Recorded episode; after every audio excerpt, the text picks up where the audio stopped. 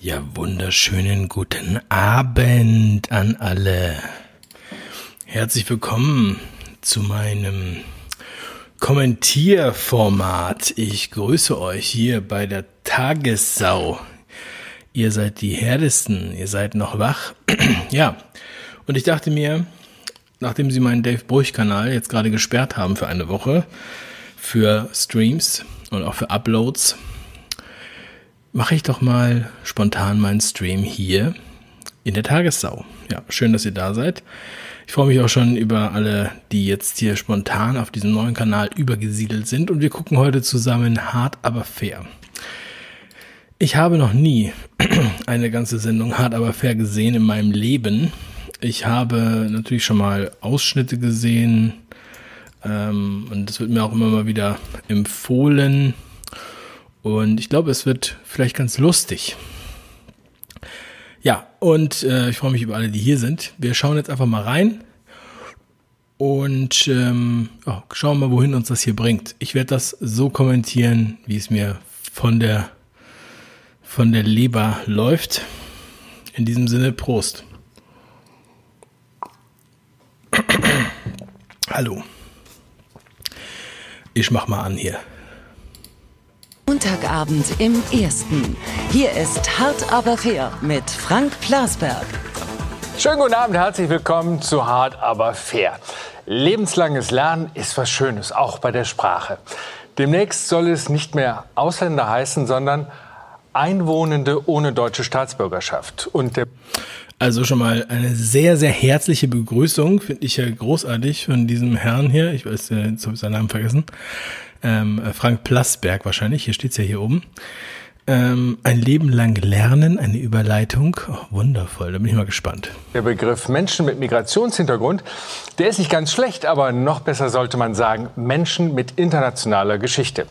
So will es ein Leitfaden des Berliner Senats für die Verwaltung der Hauptstadt. Moment. Äh, das ging jetzt ein bisschen schnell. Ich muss mal ganz kurz ein bisschen zurückgehen. Heute Journal geschafft hat, schauen Sie mal. ArbeitnehmerInnen. So will es ein Leitfaden des Berliner Senats. Na, Montagabend im Ersten. Hier ist Hart aber fair mit Frank Plasberg. Schönen guten Abend, herzlich willkommen zu Hart aber fair. Lebenslanges Lernen ist was Schönes, auch bei der Sprache. Demnächst soll es nicht mehr Ausländer heißen, sondern Einwohnende ohne deutsche Staatsbürgerschaft. Und Anwohnende ohne deutsche Staatsbürgerschaft? Und was ist, wenn die nur zu Besuch sind, wenn die nur Touristen sind? Der Begriff Menschen mit Migrationshintergrund, der ist nicht ganz schlecht, aber noch besser sollte man sagen Menschen mit internationaler Geschichte. Also ich bin auch ein Mensch mit internationaler Geschichte, sonst würde ich ja nicht Brüch mit Nachnamen heißen. Dave Brüch. So will es ein Leitfaden des Berliner Senats für die Verwaltung der Hauptstadt. Zunächst mal kann man festhalten, in Deutschland muss es ganz gut gehen und ja, man kann das auch belächeln, aber dahinter stehen ja ernstzunehmende Überlegungen, nämlich die Sprache von Diskriminierung zu befreien. Und dabei geht es wirklich um mehr als um die Mohrenstraße oder die Zigeunersoße. Aber wo verläuft die Grenze zwischen gut gemeint und gut umgesetzt? Ist das Binnen-I, das es sogar bis ins Heute-Journal geschafft hat? Schauen Sie mal. ArbeitnehmerInnen, ReporterInnen, ExpertInnen. Ist das nun wirklich ein Fortschritt? Wo sind die Anliegen berechtigt und wo befriedigen sie nur die Sehnsucht nach moralischer Überlegenheit? Hat aber fair mit dem Thema Streit um Sprache. Was darf man sagen und was besser nicht? Das erste, woran man natürlich denkt, ist George Orwell 1984. Den Roman kennen ja wohl die meisten, ähm, wo die Sprache angepasst wird. Und ähm, ja, neue, neue Begriffe müssen her, damit man äh, ja nicht mehr so eindeutig denkt. Ich weiß nicht, was daran diskriminierend ist. Äh, irgendwie klingt es ja fast schon lächerlich, wenn ich dann sage, ähm, Menschen mit internationaler Geschichte, das ist ja total, äh, keine Ahnung, nichtssagend. Eigentlich sind wir ja sehr präzise in unserer Sprache. Und ähm, ja, ich denke mal, die Berliner Abgeordneten im Abgeordnetenhaus, die haben ja sonst nichts zu tun, weil Berlin hat keine Probleme Berlin schwimmt im Geld, Berlin hat Arbeitsplätze ohne Ende und ähm, von daher, ja, und auch ähm, die Polizei hat alles im Griff in Berlin. Von daher kann man sich halt auf solche Themen beziehen oder vielleicht möchte man sich auch nicht mit den echten Themen beschäftigen und deshalb kommt man mit sowas hier um die Ecke. Aber der Frank Plasberg hat das hier schon mal ganz gut, sagen wir mal, relativiert. Es ist ja immer gleich, wenn man jetzt irgendwas in die Richtung äh, kritisiert oder nur, auch nur kommentiert, dann läuft man natürlich immer Gefahr, dass man sofort in eine besondere Ecke gestellt wird, die so ein bisschen weiter rechts ist oder so. Aber man muss es natürlich immer in Bezug sehen zu denen, die das da eigentlich äh, ja aufgreifen, denn diese Abgeordneten kosten ja auch unser Geld und Berlin ist nun mal meine Geburtsstadt, deshalb erlaube ich mir da auch meinen Kommentar. Das sind unsere Gäste. Jürgen von der Lippe. Der TV-Moderator kritisiert, früher war die Kirche für Sprachverbote zuständig, heute sind es die sozialen Netzwerke. Ich lasse mich aber nicht bevormunden und mehr vorschreiben, welche Begriffe ich benutzen darf und welche nicht. Steven Anpalagan, der Theologe und Journalist. Also erstmal hier kann man nicht so gut in dieser, äh, in dieser Bar kann man hier nicht so gut scrollen, das ist ein bisschen blöd. Bitte ARD bisschen ändern. Da kann ich nicht so gut zurückscrollen. Da gibt's hier keinen, es gibt ja auch keinen 10-Sekunden-Button oder sowas. Wie gesagt, ich bin hier neu. Ähm, Jürgen von der Lippe, ja, bin ich mal gespannt, was der so sagt.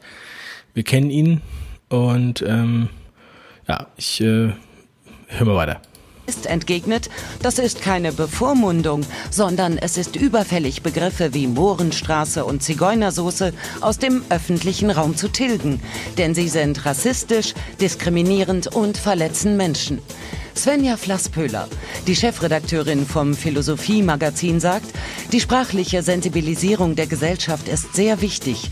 Doch erleben wir gerade, dass sie auch eine zerstörerische Seite hat, wenn man über das Ziel hinausschießt.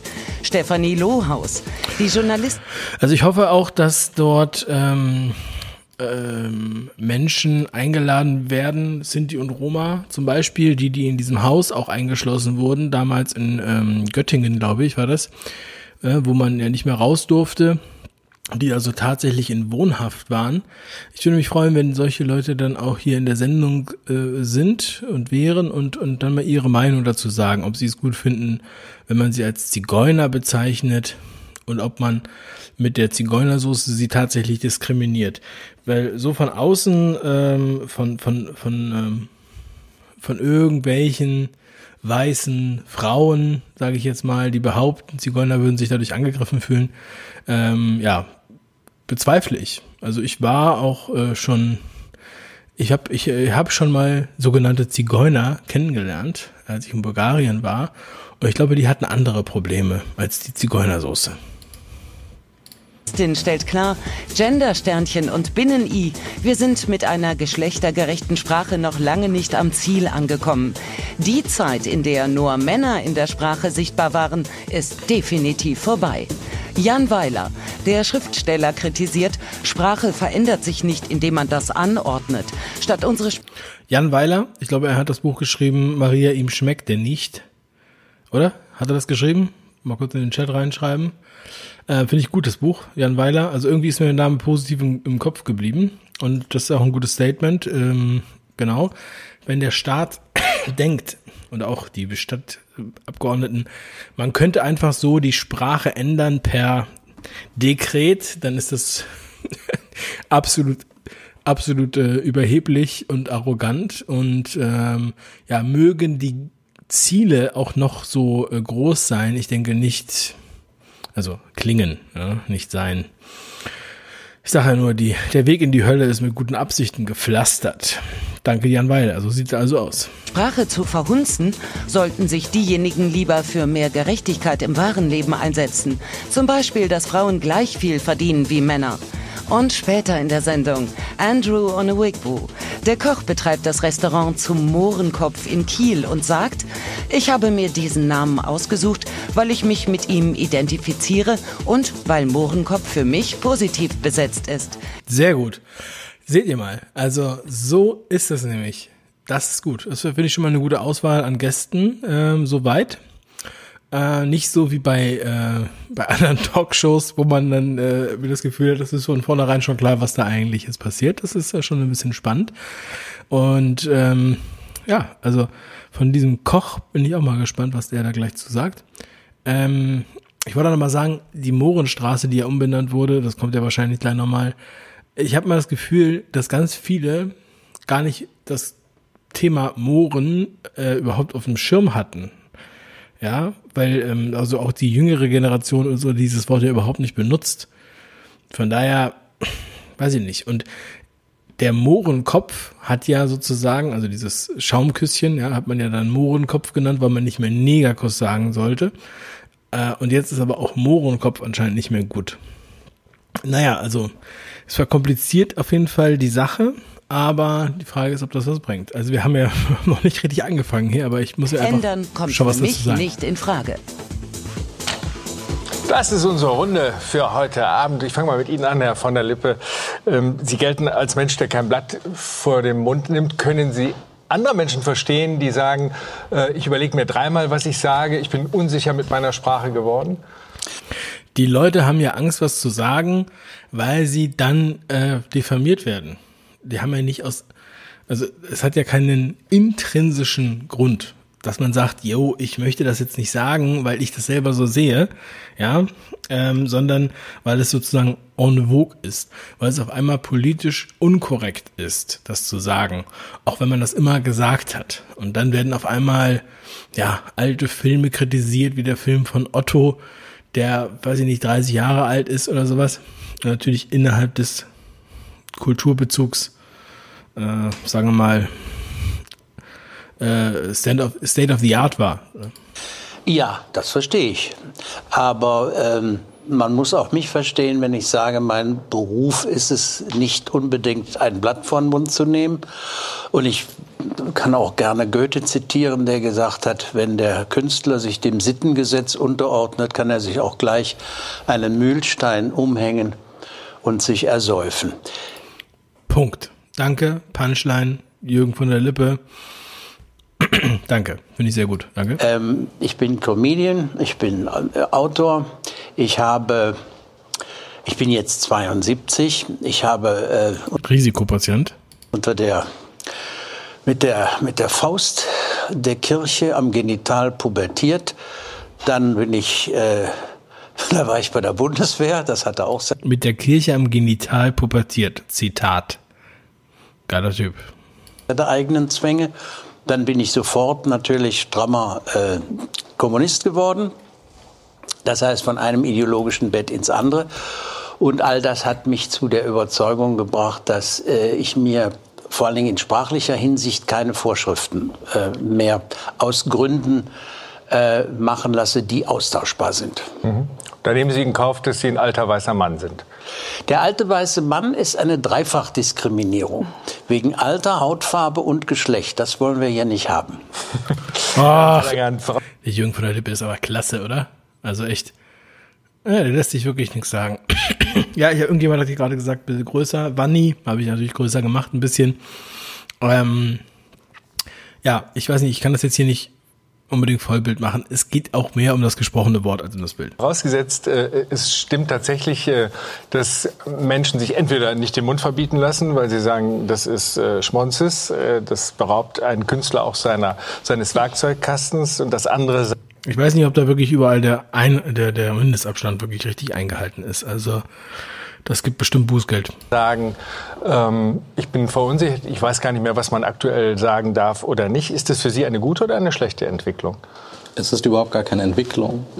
Es gab immer schon Grenzen des Sagbaren. Es gab straf- und zivilrechtliche Grenzen dessen, was Sie sagen dürfen. Sie dürfen Menschen nicht beleidigen, Sie dürfen nicht verleumden, Sie dürfen keine falschen Tatsachen behaupten. In Deutschland gibt es die Besonderheit, dass Sie den Holocaust nicht leugnen dürfen. Sie dürfen nicht volksverhetzen, Sie dürfen keine verfassungsfeindlichen Kennzeichen benutzen. Und es gibt jenseits der rechtlichen Regularien auch gesellschaftliche Werte. Das, was man später Political Correctness nannte oder heute Cancel Culture gab es immer schon. Es gab immer schon Werte wie Anstand, ähm, Kinderstube, Höflichkeit, Benehmen und die Deutschen sind so gründlich und präzise, dass sie das sogar alles aufgeschrieben haben, was man sagen darf und was nicht. Es gibt den Knigge, es gibt Benimmregeln und wenn sie sich auf einer Feier daneben benehmen, die falschen Dinge sagen, dann werden sie nicht mehr eingeladen. Das war keine Cancel Culture, sondern nannte man früher gesunden Menschenverstand. Frau Fassböhler, ähm, rauchen die Menschen das Falsche oder trinken sie das Falsche, wenn sie sagen, Also Ähm, ist natürlich so, grundsätzlich klingt das erstmal ganz gut und richtig, was er sagt, aber ähm, die Frage ist ja, ähm, hat das jetzt hier eine echte Bewandtnis oder ist das blinde Aktionismus? Weil wir irgendwelche ähm, Menschen in Ämtern haben, also wie zum Beispiel ähm, erinnere mich, erinnere ich mich an den Fall, die könnt ihr bei Spiegel TV bei YouTube nachschauen, wo ein Pixie-Buch, dieses kleine Kinderheft, das es so für einen Euro im Buchladen gibt, verboten wurde. Ähm, und es geht um das Thema Schule. Gib einfach mal ein Spiegel TV Pixie-Buch Schule. Und das Buch wurde von mehreren, ähm, ja, wie heißen die, Minderheits, wie nennt man das, Beauftragten ähm, nachher verboten und letztendlich geschreddert. Also guckt euch das Video an, dann könnt ihr da noch mal was zu sagen. Ich denke, das ist ein bisschen, ähm, ja, äh, äh, das, das vermischt hier eigentlich, worum es wirklich geht. Natürlich gibt es Benimmregeln und natürlich gibt es auch äh, Verleumdung und solche Sachen, ja. Sachen, falsch Sachen zu erzählen. Aber wenn ich jemanden, der Migrationshintergrund hat, weil er migriert ist, dann ist das ja sehr präzise. Und wenn ich den dann nenne, ähm, Mensch mit internationaler Geschichte, dann ist es nicht mehr präzise. Das heißt, es widerspricht dem, was der Herr da gerade sagte. Äh, der Pfad wird enger, in, in, auf dem man diskutieren kann in Deutschland? Ähm, das denke ich schon. Vielleicht noch eine ganz kurze Bemerkung dazu. Also, dass das keine Entwicklung ist, das halte ich wirklich für falsch. Also, natürlich ist die Sensibilisierung der Gesellschaft eine, eine Entwicklung im Moralischen, im Politischen. Das würde ich definitiv zu sagen. Wir haben heute andere Werte als früher. Ähm, aber ja, ich würde sagen, der Pfad des Sagbaren ist enger. Gewiss nicht im, im juridischen Sinne. Also, im rechtlichen Sinne darf ich einiges sagen, tatsächlich. Es gibt eine Meinungsfreiheit. Ähm, aber im, im moralisch-politischen, sittlichen, will ich es so nennen, gibt es durchaus eine Verengung, ähm, die dahin geht, dass ich, wenn ich zum Beispiel eine dem Mainstream nicht angemessene Position, eine unbequeme Position vertrete, ich sehr schnell als rechts und damit indiskutabel gelabelt werde. Haben Sie das selbst erlebt? Sie sind äh, Wissenschaftlerin, Philosophin, Chefredakteurin des Philosophie-Magazins. Haben Sie das selbst erlebt? Also, das ist witzig, dass Sie das jetzt sofort anspricht, weil, ähm, also auch, äh, es geht ja auch, es geht ja nicht nur um, um äh, Rassen äh, oder rassistische Thermie, sondern es ging ja hier auch um Frauen, ExpertInnen und diese Sachen, ja, ähm, und ähm, ich muss sagen, dass ich das auch irgendwie ein bisschen merkwürdig finde. Die die öffentliche Diskussion hat, ist auf, findet auf einem anderen, auf einer anderen Ebene statt, als das, was ich auch in der Realität wahrnehme.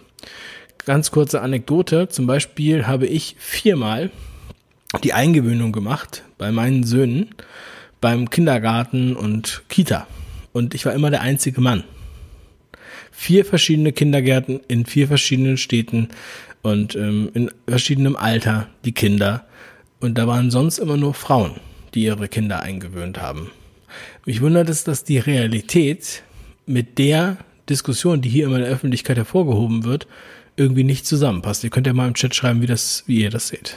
Äh, sind Sie schon mal in diese Ecke gestellt worden? Ja, ja, also mit meinem Buch Die potente Frau, in dem ich die MeToo-Bewegung kritisiere, bin ich durchaus in die äh, rechtsreaktionäre Ecke gestellt worden und wurde damit für bestimmte Teile der Gesellschaft eigentlich indiskutabel. Ähm, und es gibt aber natürlich auch bestimmte Wörter, die man nicht aussprechen sollte, wenn man nicht massiv in die Gefahr eines Shitstorms geraten will. Dass, Haben Sie Angst äh, vor Shitstorms? Ich habe keine Angst vor Shitstorms. Was wäre denn so ein Wort, äh, was garantiert einen auslöst, aber was man nicht in den Mund nehmen soll? Ich, ich, ich sage es jetzt ganz bewusst nicht, weil ich nicht möchte, dass diese Sendung, die hoffentlich sehr gute Argumente beinhaltet, einzig daraufhin bewertet werden wird, ob wir bestimmte Wörter aussprechen oder nicht. Deshalb sage ich es jetzt nicht. Warum sind Sie so? Und da beginnt auch schon die äh, eigene Zensur. Das heißt, genau das ist ja das, was die politische Korrektheit oder Political Correctness bewirken soll und ja auch bewirkt, ja, dass man sich selbst limitiert in dem, was man eigentlich sagen will, oder wenn man etwas sagt, das sofort gleich wieder relativiert, obwohl man es überhaupt nicht erstens böse gemeint hat und zweitens auch nie so verstanden hat. Es wird einem etwas in den Mund gelegt, was, ähm, was einfach überhaupt nicht, nicht existiert, ja. Wir stellen uns mal vor, ja, das ist ja, ein, das sind ja Vokabeln, ja. Wenn ich jetzt in einer anderen Sprache spreche und ich kenne diese Vokabeln nicht oder diese Vokabeln werden ständig geändert, dann ähm, mache ich da Fehler und das würde mir aber auch jeder verzeihen. Aber jetzt wird hier so getan, als wenn man das dann nicht mehr verzeihen könnte, wenn man diese Vokabeln verwendet. Oh. So pessimistisch, äh, dass Sie sagen, wenn Sie so ein Wort jetzt nennen, wird das die einzige Kritik sein, die an der Sendung hängen bleibt. Sie haben 75 Minuten Zeit, Ihre Klugheit äh, wie auch die anderen brillieren zu lassen. Ja. Ja, Jürgen, ich bin, äh, ich bin eher der, der die Kinder beim Kindergarten eingewöhnen kann. Das liegt daran, weil die Kinder so einen starken Bezug zur Mutter haben und dann nicht da bleiben wollen und die ganze Zeit rumschreien. Ja, und äh, außerdem, ja, habe ich einfach äh, die Möglichkeit, auch vormittags dahin zu gehen. Ich bin auch, äh, ich kenne auch wenige Online-Marketer, die auch ähm, vormittags auf dem Spielplatz sind mit ihren Kindern, wo sonst nur Frauen sind. Ja, es tut mir leid, wenn du das als großen Vorteil siehst, wenn du deine Kinder erst nachmittags treffen darfst und nur auf Elternabenden siehst, was die eigentlich im Kindergarten machen. Da habe ich einen großen Vorteil aber weil ich die Aufmerksamkeitsdynamiken äh, gut kenne. Und ich glaube, dass es ein Fehler wäre, jetzt sozusagen eine Sendung direkt mit einem mhm ich sag's mal so, Tabubruch zu, begi äh, zu beginnen, mhm. sondern ich glaube, wir sollten erstmal in die, in die Argumentation ähm, hineinkommen. Und vielleicht darf ich noch ein Wort sagen, eben zu diesen, zu diesen Wörtern, die man nicht aussprechen sollte. Ähm, ich finde es absolut richtig, dass es darüber eine Debatte gibt. Ja, welche Wörter verletzen ähm, bestimmte Gruppen? Darüber müssen wir uns austauschen. Ähm, ich glaube aber, dass wir da gegenwärtig eine ganz bestimmte Grenze überschreiten, weil es geht gar nicht mehr darum, genau zu gucken, in welchen Situationen kann kann ich möglicherweise ein Wort verwenden und in welchen möglicherweise nicht, sondern ich glaube auch, das ist so ein, das ist wirklich ein First Word Problem, ja, was wir hier besprechen. Ähm, dass es hier überhaupt nicht mehr darum geht, äh, was ist eigentlich Freiheit, wie sollten sich die Leute eigentlich verhalten oder was sollte man eigentlich den Leuten ermöglichen in der Gesellschaft, sondern hier wird geguckt, oh, ist der Straßenname noch in Ordnung, darf dieser Dönerladen so heißen und diese Bibliothek und dürfen wir das noch sagen? Da habe ich doch wirklich das Gefühl, da muss man mal sagen, das sind First World Problems, das ist wirklich nicht das Thema. Weil ihr habt andere Themen, die könntet ihr behandeln und vor allem natürlich in Berlin wie ich ja eingangs schon gesagt habe, könnte man mal das Thema ähm, Arbeitslosigkeit und äh, Obdachlose und Drogenkriminalität oder Bandenkriminalität könnte man vielleicht mal angehen, aber das ist so anstrengend. Ja, deswegen geht man dann Leuten nach, die nicht ExpertInnen sagen, sondern nur Experten oder die ähm, äh, Studenten sagen statt Studierende. Dann es wird gesagt, nein, Wörter sind an sich beleidigend und verletzend und diskriminierend und deshalb dürfen sie weder in der Kunst noch als Zitat noch als historischer Beleg ausgesprochen werden. Und das ist für mich keine Sprachsensibilität, sondern das. Mal ganz kurz zu äh, äh Jürgen, glaube ich, war das.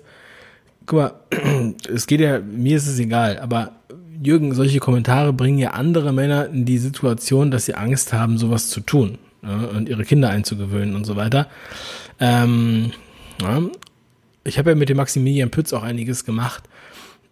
Die Männer sind, glaube ich, oft weniger emanzipiert als die Frauen, weil sie sich sehr viel mehr unter gesellschaftlichen Druck sehen. Wie ein Mann zu sein hat, sozusagen. Das ist echt, echt krass. Außerdem äh, ist natürlich so, ich weiß, dass die Männer meistens das meiste verdienen und auch die meiste Zeit arbeiten und die Kinder weniger sehen. Ich finde das auch schade. Ja, weil ich, ich gönne ihnen das. Aber die Steuerlast ist zum Beispiel so hoch, dass sie sich nicht anders erlauben können. Das ist aus meiner Sicht Sprachrigorismus, um nicht zu sagen Totalitarismus. Mhm. Also ich will jetzt hier nicht vom Wege abkommen, aber das wollte ich nur mal kurz am Rande erwähnen, weil ich das gerade kurz im Chat gesehen habe. Wenn ich in den Chat gucke, dann lenkt mich das halt immer ab.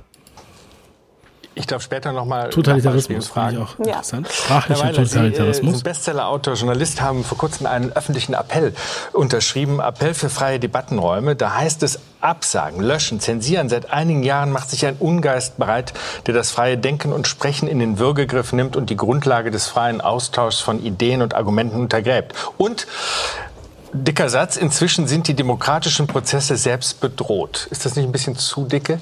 Die demokratischen muss es, Prozesse? Ja, muss es ja sein, um eine gewisse Aufmerksamkeit zu erzeugen. Ähm, ich finde es gut, da ein bisschen aufs Blech zu hauen. Und ich bin übrigens äh, entgegen dem, was Sie in der Einleitung sagten, überhaupt nicht der Meinung, dass die Sprache von Diskriminierung befreit werden muss, sondern die Diskriminierten müssen von Diskriminierungen befreit werden. Es hat mit Sprache gar nichts zu tun. Und die Spr Also Jan Weiler, ähm, er, er hat es geschrieben, Maria, ihm schmeckt's nicht. Oder Maria, ihm schmeckt denn nicht. Er hat auch ganz viele andere Bücher geschrieben, die habe ich nicht gelesen, aber ja, ähm, also ich bin echt mal äh, gespannt, was er so sagt. Ähm, Sprache ist unschuldig, indem ich anfange, sie sich nicht einfach entwickeln zu lassen, sondern sie einfach von oben zu regulieren und sagen, das Wort geht nicht und das darf man nicht sagen, das ist nicht richtig, das machen wir heute nicht mehr, äh, fangen wir an, uns unglaublich übergriffig übereinander zu stülpen und zu verhaken und ähm, auf Rigorositäten zu kommen, die schlichtweg einfach albern sind. Kommt einer zu mir und sagt, er war im Kindergarten, wollte seinen Sohn abholen, hat gesagt, wo ist denn mein Sohn? Sagt die Kindergärtnerin, wir sagen hier nicht mehr Sohn, wir sagen hier Kind mit Penis. Weil der Begriff Sohn. Sie, aber das haben Sie sich ausgedacht. Das Nein, das habe ich mir nicht ausgedacht. Das ist eine schöne Pointe, zahle ich gerne Geld für. also, Sohn mit Penis. Ich glaube, warum, warum sollte er sich das ausdenken? Also ausdenken würden sich das, glaube ich, eher Leute auf der anderen Seite des Spektrums, muss ich ganz ehrlich nochmal diese, diese Pixie-Buch-Geschichte rausholen, weil nämlich ähm, im Zuge dieses Pixie-Buch-Verbots mit dem geschredderten Pixie-Buch, was hunderttausende Auflage hat, könnt ihr euch ja nochmal angucken, äh, sagt nämlich eine von diesen ähm, ähm, Beauftragten da, ich glaube es sind zwei, die eine ist von den Linken, die andere von den, andere von den Grünen, die da zur Sprache kommt. Sie sagt, Kinder hätten sich bei ihr gemeldet und hätten sozusagen gesagt, dass dieses Buch nicht ginge, weil dort ein Klassensprecher ist und keine Klassensprecherin und ein Kind war ganz verwirrt, weil es da einen Schulleiter gab und keine Schulleiterin. Das, was da in dem Buch erklärt wird, das kommt mir sehr weit hergeholt wird und konstruiert vor. Das hier, was dieser Mann, also was Jan Weiler hier gerade besprochen hat, kann ich mir dann schon eher vorstellen. Und ich glaube nicht, dass er sich sowas ausdenken würde, um das hier zu bringen. Nee, das haben wir nicht ausgedacht, sondern die hat dann gesagt, das würde halt ein Rollenverständnis und ein Rollenverhalten determinieren. Das wollen die dann nicht. Ich war auch mal zu ungefähr 2008 habe ich mir in der Roten Flora in Hamburg die Antifa angeschaut. So, und ich kannte auch Leute, die dabei waren, auch Kommilitonen von mir, die aus gutem Hause kamen, übrigens eigentlich durchweg, sehr gutem Hause. Und die waren dann da bei der Antifa und die haben auch immer ähm, MenschInnen und so gesagt. Die haben nicht Mann und Frau gesagt. Vor zwölf Jahren war das schon. Mhm. Und ich finde, dagegen müssen wir uns wehren. Weil das hat mit Sprache nichts zu tun. Frau Lohaus lacht. Ja. Das ist unglaublich. Ja, also die, die, die Idee oder die Behauptung, dass Sprache unschuldig sei, finde ich aus dem Mund von Menschen oder von einem Menschen, der mit Sprache umgeht und dessen Job das ist, mit Sprache umzugehen, tatsächlich etwas seltsam, weil das Gegenteil ist ja der Fall. Ja? Sprache konstituiert unser Denken und auch unsere Gefühle tatsächlich. Wir wissen, also ja, Sprache konstituiert unser Denken, deshalb wollen Sie ja die Sprache ändern. Wir wissen, dass wir immer, und zwar aus der Hirnforschung, aber auch zum Beispiel, dass wir Angst haben zu denken, dass wir Angst haben in die Richtung überhaupt nur zu denken. Ähm, also äh, mir geht's hier überhaupt nicht darum, überhaupt irgendjemanden zu diskriminieren. Das würde ich niemals tun, denn ich denke, jeder muss freiheitlich leben und die Freiheit hört da auf, wo die Freiheit des anderen auf äh, anfängt.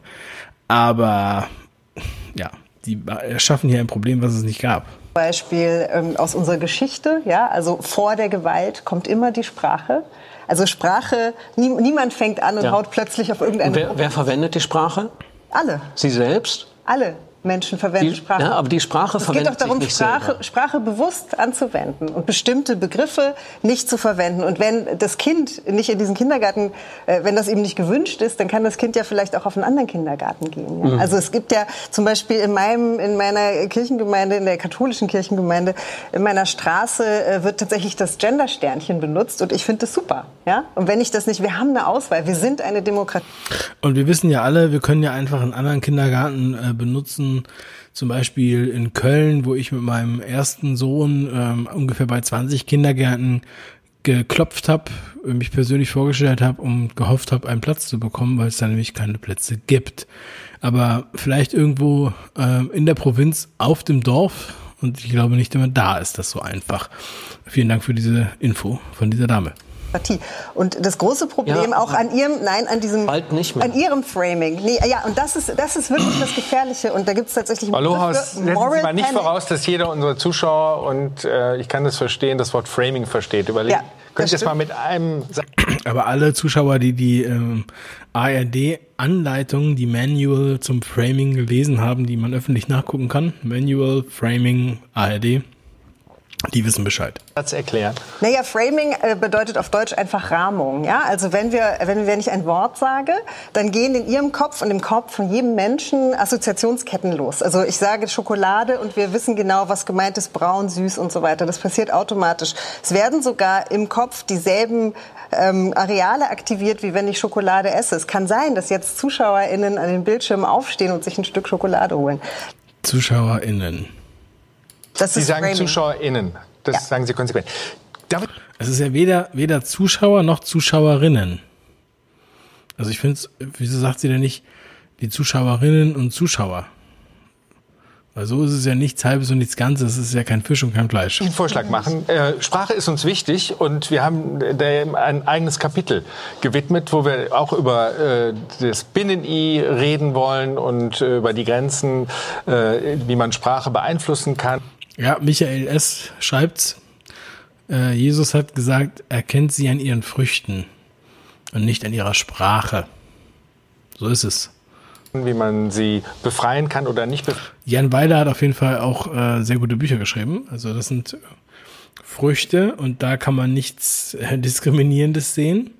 Er hat sogar äh, ja, Menschen mit internationaler Geschichte in seinen Büchern. befreien kann. Ich möchte erstmal über, über ein bisschen über Debattenkultur reden, wie sowas äh, funktioniert äh, bei uns und über einen Shitstorm, den bisher alle noch überlebt haben, die hier sitzen. Aber wie sowas äh, läuft, ziemlich reflexartig, äh, das kann man am Beispiel von Jürgen von der Lippe festmachen. Der hat was über Greta gesagt. Hm. Da bin ich jetzt aber gespannt. Also ich kenne auch Menschen, die haben sehr, sehr starke Shitstorms erlebt. Und ähm, da fragt man sich auch, oh, wie hast du das ausgehalten? Die Leute schimpfen halt über dich. Und dann sagte mir die Person, das geht vorbei. Das musst du halt aushalten. Es geht vorbei. Die meisten haben ja schon Angst, dass es überhaupt losgeht. Ein Interview im Januar. Das ist aber ein unfaires Foto hier. Oder? Jürgen von der Lippe hat eine Sorge. dass wir einem Zeitalter der Prüderie entgegengehen. Und Ich stelle allerdings auch fest, die Leute haben es satt, erzogen zu werden. Und die Leute haben Greta satt. Wenn sich so ein Mädel hinstellt und die Weltmächtigen anschreit, How dare you? Also, wie könnt ihr es wagen? Und die dann kuschen, ist das für mich Comedy. mit dieser Aussage trat er eine Empörungswelle im Netz los. Eine Auswahl. Ich habe Komiker wie Jürgen von der Lippe satt, die nie den richtigen Zeitpunkt finden, ihre Karriere zu beenden. Daran merke ich, dass er doch ein alter weißer Mann ist, dem die Jugend egal ist. Jürgen von der Lippe ist schlimm. Jürgen von der dicken Lippe? Sollte er nicht schon tot sein? Er war mal witzig. Ja gut, da hat man jetzt irgendwelche Kommentare rausgesucht. Man hätte auch wahrscheinlich andere ihm beistehende Kommentare finden können. Ähm, ja. Wenn man in die Öffentlichkeit geht, dann wird man nun mal immer auch angegriffen ähm, zu seinem Statement. Ich habe davon überhaupt nichts mitbekommen. Also ich gucke ja auch kein Fernsehen, deswegen kann sein, dass das eine große Nummer war. Das war Anfang im Januar, okay. Ähm, ja, also ich meine, das ist doch eine angebrachte äh, äh, äh, Kritik, ja, und äh, auch diese diese dieser Ausspruch, How dare you, das habe ich das habe ich natürlich mitbekommen und also ähm, es ist schon arrogant und überheblich, ja, und da muss man ja auch drüber sprechen können. Ich meine, wenn nur weil das ein kleines Mädchen sagt, äh, ist es ja nicht so, dass wir nicht mehr darüber reden dürfen, ja. Vielleicht lässt man diesen Spruch deswegen auch ein kleines Mädchen sagen und keine Erwachsenen, äh, weil die dann dafür mehr angegriffen würden. Weiß ich nicht. Sie lachen still in sich hinein. Ich habe noch ein anderes Beispiel. Als ich das letzte Mal in dieser Sendung war, ging es um Fleisch. Ich habe mich für, für Fleisch unter strengen Auflagen ausgesprochen. Bin drei Tage später bei mir im Kiez in, in ein Off-Kino gegangen. Das Licht brannte noch. Er war relativ gut besucht. Ich suchte mir einen Platz, komme also hin und da sitzen da zwei Frauen und die eine sagt nicht, sie brüllt. Da kommt der Fleischfresser. Äh, das ist eine, eine, eine analoge Version dessen, was im Netz passiert. Also als Sie eben von Anstand sprachen, ne, haben Sie das hoffentlich auch mitgemeint. Ich kann, ich kann Ihnen gerne sagen, was ich gemeint habe. Ich habe das Gefühl, dass wir in einer Diskussions, äh, auf eine Diskussionsebene kommen, wo das Netz das inkarnierte Böse zu sein scheint. Das heute also diese Worte müssen wir uns auf jeden Fall merken. Es sind jetzt verschiedene Sachen hier. Erstens, ähm, ja, dass die Leute ihn dann als Fleischfresser bezeichnen. Ich weiß nicht, was für eine Sendung das war. Ähm, aber soweit ich weiß, ist es ja noch, ist es ja noch erlaubt, Fleisch zu essen. Ja, also, naja, aber jetzt der Punkt, den er hier gerade anspricht, äh, das Netz ist das reinkarnierte Böse. Das ist ja eigentlich so eine Narrativ, was immer von den öffentlich-rechtlichen und von den Mainstream-Medien gespielt wird, dass alle Sachen, die aus dem Internet kommen, so wie ich, ja, und andere auf YouTube und Blogs und so weiter und Telegram vor allem, sind das reinkarnierte Böse. Heute wir kurz davor sind, die Demokratische Bundesrepublik gegen einen Zustand in Nordkorea einzutauschen, dass irgendwelche total verrückten Dinge passieren, wo wir Geschlechter nicht mehr anerkennen, wo sie nicht mehr ihren Sohn irgendwie in den Kindergarten bringen können. Das ist absurd. Es ist einfach nur absurd. Es ist ja so, dieselben Menschen, die heute vorm Rechner sitzen und Sie kritisieren, Herr von der Lippe, das sind doch Menschen, die Sie vielleicht auch früher kritisiert hätten. Die haben halt jetzt die Möglichkeit, das auf Facebook oder Twitter zu machen. Früher, früher haben Sie, ja, aber früher, nee, nicht nur anonym. Das wissen ja Menschen, die in einem reellen Shitstorm geraten, sehr, sehr gut. Die hätten Sie früher auch kritisiert. Die haben halt früher nur einen Leserbrief geschrieben, das hat nur keinen interessiert. Und diese ganze Nummer mit, dass es keine Diskussionskultur mehr gäbe, dass es eine Empörungsmaschine gibt. Ich weiß nicht, ob Sie in den letzten 40 Jahren mal die Bildzeitung aufgeschlagen haben. Ich erinnere mich noch ganz, ganz genau dass in den 90er Jahren, wie da die Debattenkultur war, als es um den Asylkompromiss ging. Da hieß es Kinder statt Inland, da hieß es, das Boot ist voll. Und das hat zu, tatsächlich zu reellen Pogromen geführt. Das hat dazu geführt, dass die Menge aufgepeitscht war, dass sie in Rostock-Lichtenhagen, Solingen, Mölln, Lübeck und Hoyerswerda Häuser angezündet haben. Von daher muss ich sagen, all das zu ver... Ich würde jetzt auch nicht alles in einen Topf werfen. Äh, erstmal, das waren ja Politiker, die diese Slogans verwendet haben. Kinder statt Inder ähm, extrem provokant. Ich würde jetzt nicht sagen, dass das jetzt der normale Wortlaut ist, um den es hier ja eigentlich heute geht. Ähm, von daher ist das jetzt einfach ein populistisches Beispiel. Ja, und aus dem Zusammenhang gerissen. Also, und das wird dann angehängt mit Hoyerswerda und irgendwas anderem.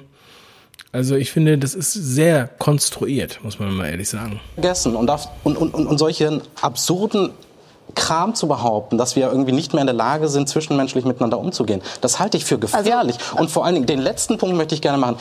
In welcher Situation reden wir denn darüber? Ich sehe Andreas Kalbitz, Björn Höcke, Alice Weidel, Alexander Gauernat im hm. Sommerinterview im öffentlich-rechtlichen Fernsehen zur besten Sendezeit das Rechte, das Rechtsnationale, das, was die Menschen ausgrenzt, ist längst in die Mitte der Gesellschaft hineingeraten.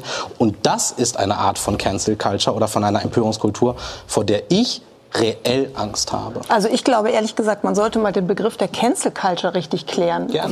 Dieser Begriff Cancel Culture, den habe ich erst letzte Woche überhaupt kennengelernt, ja, über einen Freund, der darüber gesprochen hat.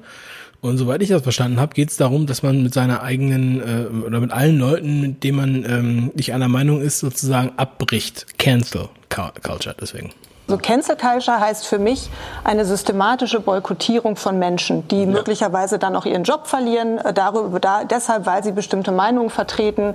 Oder eben auch, äh, man könnte sagen, Cancel Culture spielt auch inzwischen im Bereich der Kunst eine Rolle. Darf ich da ein Beispiel nennen? Bitte lassen Sie uns einfach auch für Zuschauer, die nicht ich, jeden ich Tag würde gerne eins nennen. Darf ich eins nennen? Äh, ich würde es, ja, vielleicht meinen Ein ganz aktuelles. Nämlich? Philipp Gasten, ein Künstler, der eigentlich gerade in Washington ausgestellt werden sollte, der aber nicht nicht ausgestellt wird, also dass sein Lebenswerk sollte ausgestellt werden, eine Retrospektive. Gerade heute kam die Meldung äh, in der Zeitung, das ist abgesagt worden und zwar im Zusammenhang mit Black Lives Matter und die Sprecherin hat gesagt, es gibt gerade eine politische sozusagen Atmosphäre, Situation, da möchte man diesen Künstler nicht so gerne zeigen. Man möchte auch schmerzhafte Erfahrungen vermeiden und der Grund ist, dass dieser Künstler ähm, ähm, äh, Kuckucksklan-Mützen zeigt, ähm, cartoonhaft zeigt, und zwar nach Aussage seiner Tochter gerade deshalb, um Rassismus zu entlarven. Ja, aber es wird gesagt, diese Mützen an sich lösen schon negative Assoziationen aus und deshalb sind diese Ausstellungen abgesagt worden. Das ist Cancel Culture. Darf ich noch ein anderes Beispiel bringen, was uns ein bisschen näher ist? Äh, der Begriff wird hier so selbstverständlich eingeführt und dann kann man sich entscheiden, ob das eine gute Entwicklung ist. Okay, wir machen hier gleich mal weiter. Ich, ähm, wir machen noch mal ganz kurz ein kleines Päuschen für alle. Ich habe jetzt hier auch gerade im Chat gesehen, dass einige eine Pause brauchen. Ähm, pass auf, wir sind in äh, zwei Minuten wieder da. Äh, ups.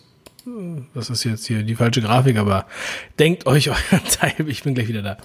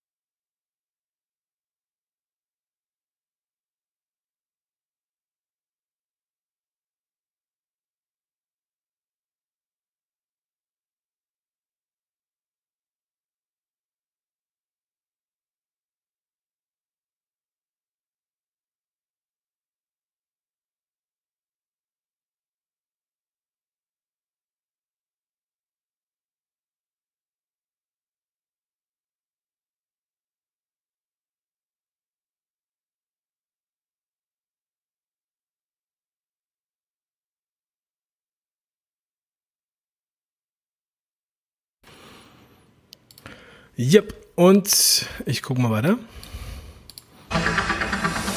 Cancel Culture. Der englische Begriff beschreibt den Boykott und die öffentliche Ächtung, zum Beispiel von Künstlerinnen und Künstlern wegen angeblich moralischen oder politischen Fehlverhaltens.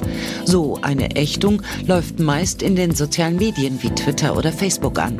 Mit zahlreichen Kommentaren wird ein Shitstorm ausgelöst, der aus dem Netz dann auch ins echte Leben rüberschwappen kann. So erging es im Sommer dem Kabarettisten Dieter Nuhr. Anlässlich eines Jubiläums startete die Deutsche Forschungsgemeinschaft die Online-Aktion für das Wissen. Um für die Kampagne zu werben, verfasste Dieter nur als Promi ein Statement. Wissenschaft ist nämlich keine Heilslehre, keine Religion, die absolute Wahrheiten verkündet. Und wer ständig ruft, folgt der Wissenschaft, der hat das offensichtlich nicht begriffen. Wissenschaft weiß nicht alles, ist aber die einzige vernünftige Wissensbasis, die wir haben. Deshalb ist sie so wichtig. Die Folge ein Shitstorm im Netz. Tenor, wie kann man so einen für die Wissenschaft werben lassen? Denn seitdem er mal Witze über die Klimaaktivistin Greta Thunberg gemacht hat, gilt nur bei einigen als Wissenschaftsleugner. Die deutsche Forschungsgemeinschaft knickt ein und nimmt Nurs Beitrag aus der Aktion. Das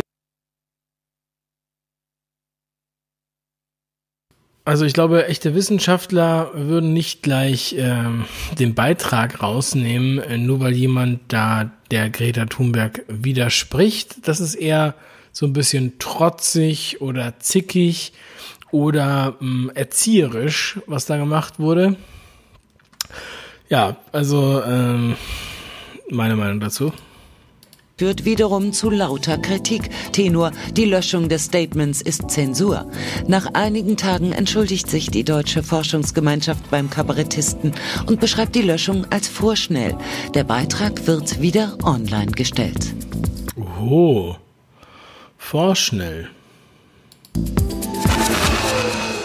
Herr Weil, haben Sie eine Idee, warum es Menschen nicht einfach mehr... Das können wir auch immer sagen. Oh, das war etwas vorschnell und ich distanziere mich davon.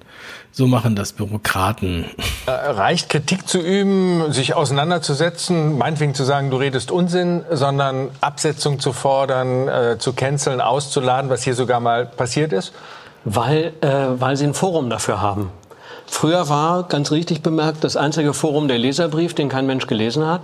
Und heute ist das Forum halt etwas, wo einem Millionen Menschen folgen.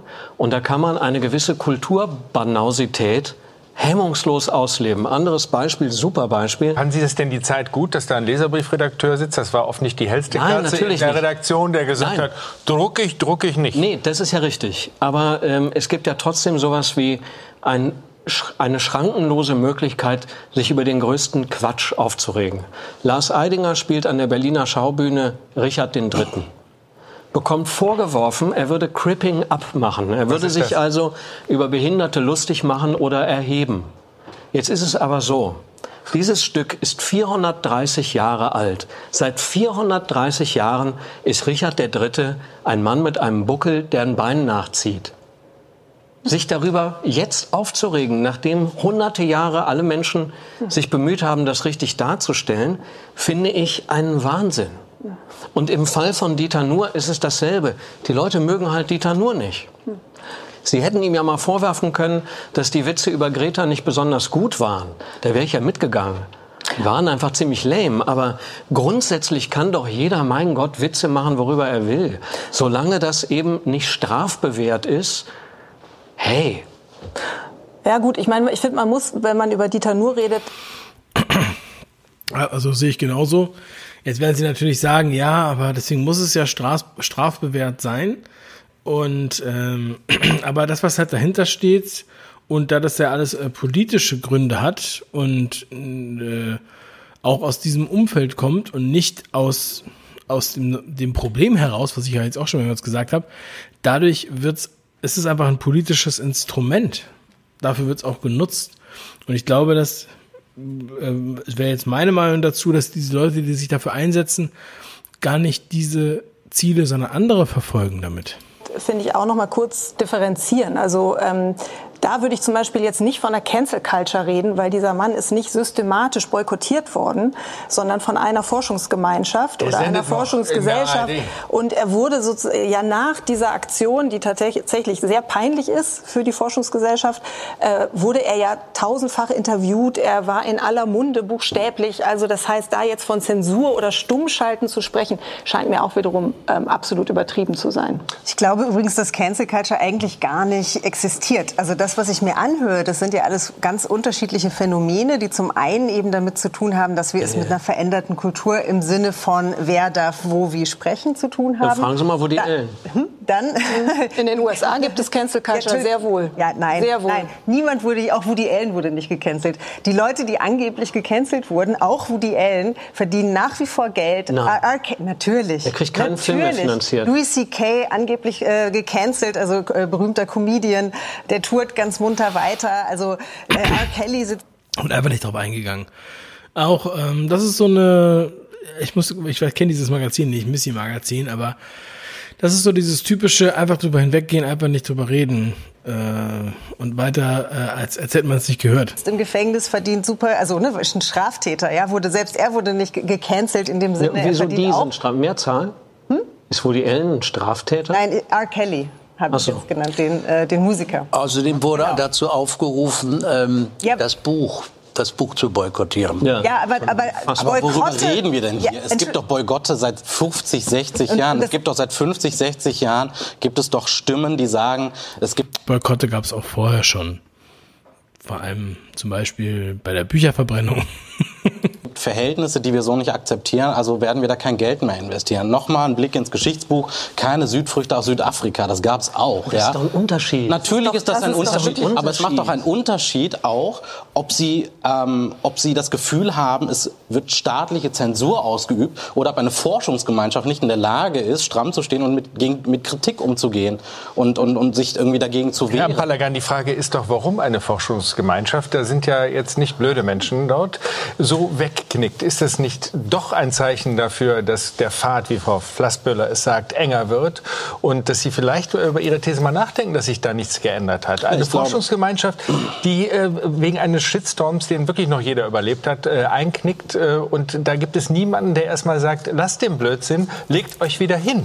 Ich glaube, Herr Plasberg, der Unterschied ist, der Unterschied sind die Menschen, die mittlerweile betroffen sind.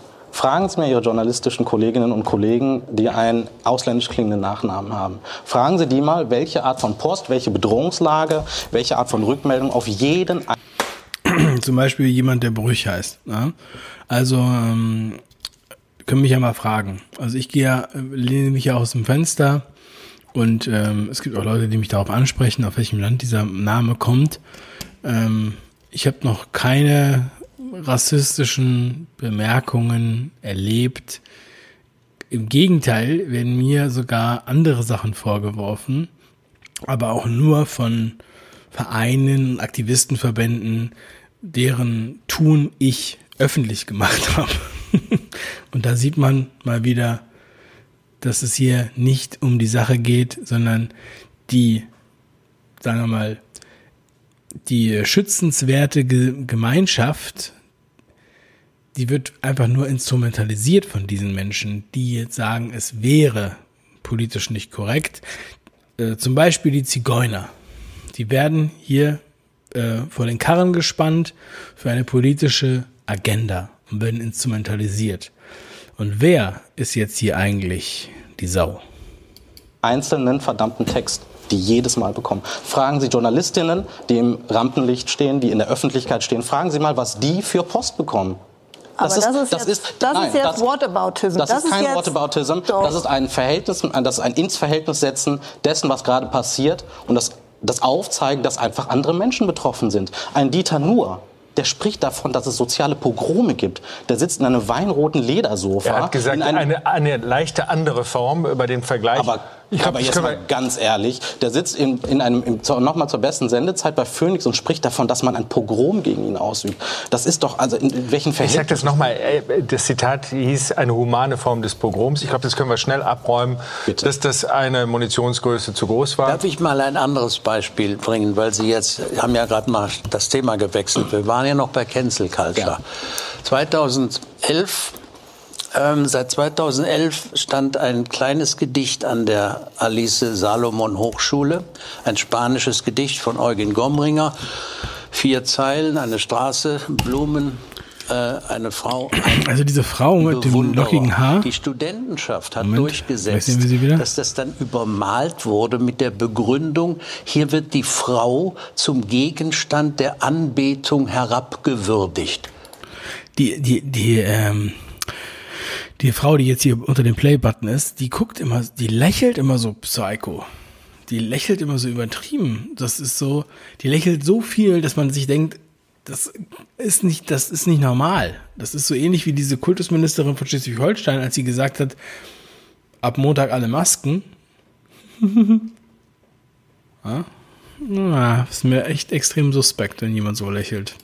Äh, Geht das noch? Oder, Also ich fand das total richtig. Ich, ich habe die Debatte sehr genau verfolgt und ich finde vor allem, also ich verstehe nicht, wieso eine Hochschule nicht selber entscheiden kann, was sie an ihrer Fassade stehen lassen möchte. Und die Alice Salomon Hochschule ist eine Hochschule für soziale Arbeit mit sehr kritischen Leuten, mit sehr diversen Leuten, ja. Und man kann das jetzt nachvollziehen oder nicht, aber das einfach, also es wurde ja auch als Zensur bezeichnet, es wurde eben der Untergang des Abendlandes an die Wand gemalt Darf ich, so ne- weiter. darf ich noch mal den Aber- Übersetzer spielen? Äh, erklären Sie mal divers, weil hier die Begriffe sind Ihnen alle geläufig. Was ist divers für Zuschauer, die Hm? Divers. nicht täglich Divers heißt Sprachraum einfach ähm, Me- Menschen, also dass wir, wir sind eine, wir zum Beispiel sind eine diverse Gesellschaft. Also in Deutschland, wir haben ganz viele verschiedene Mitglieder, die eben Früher hat man immer heterogen gesagt.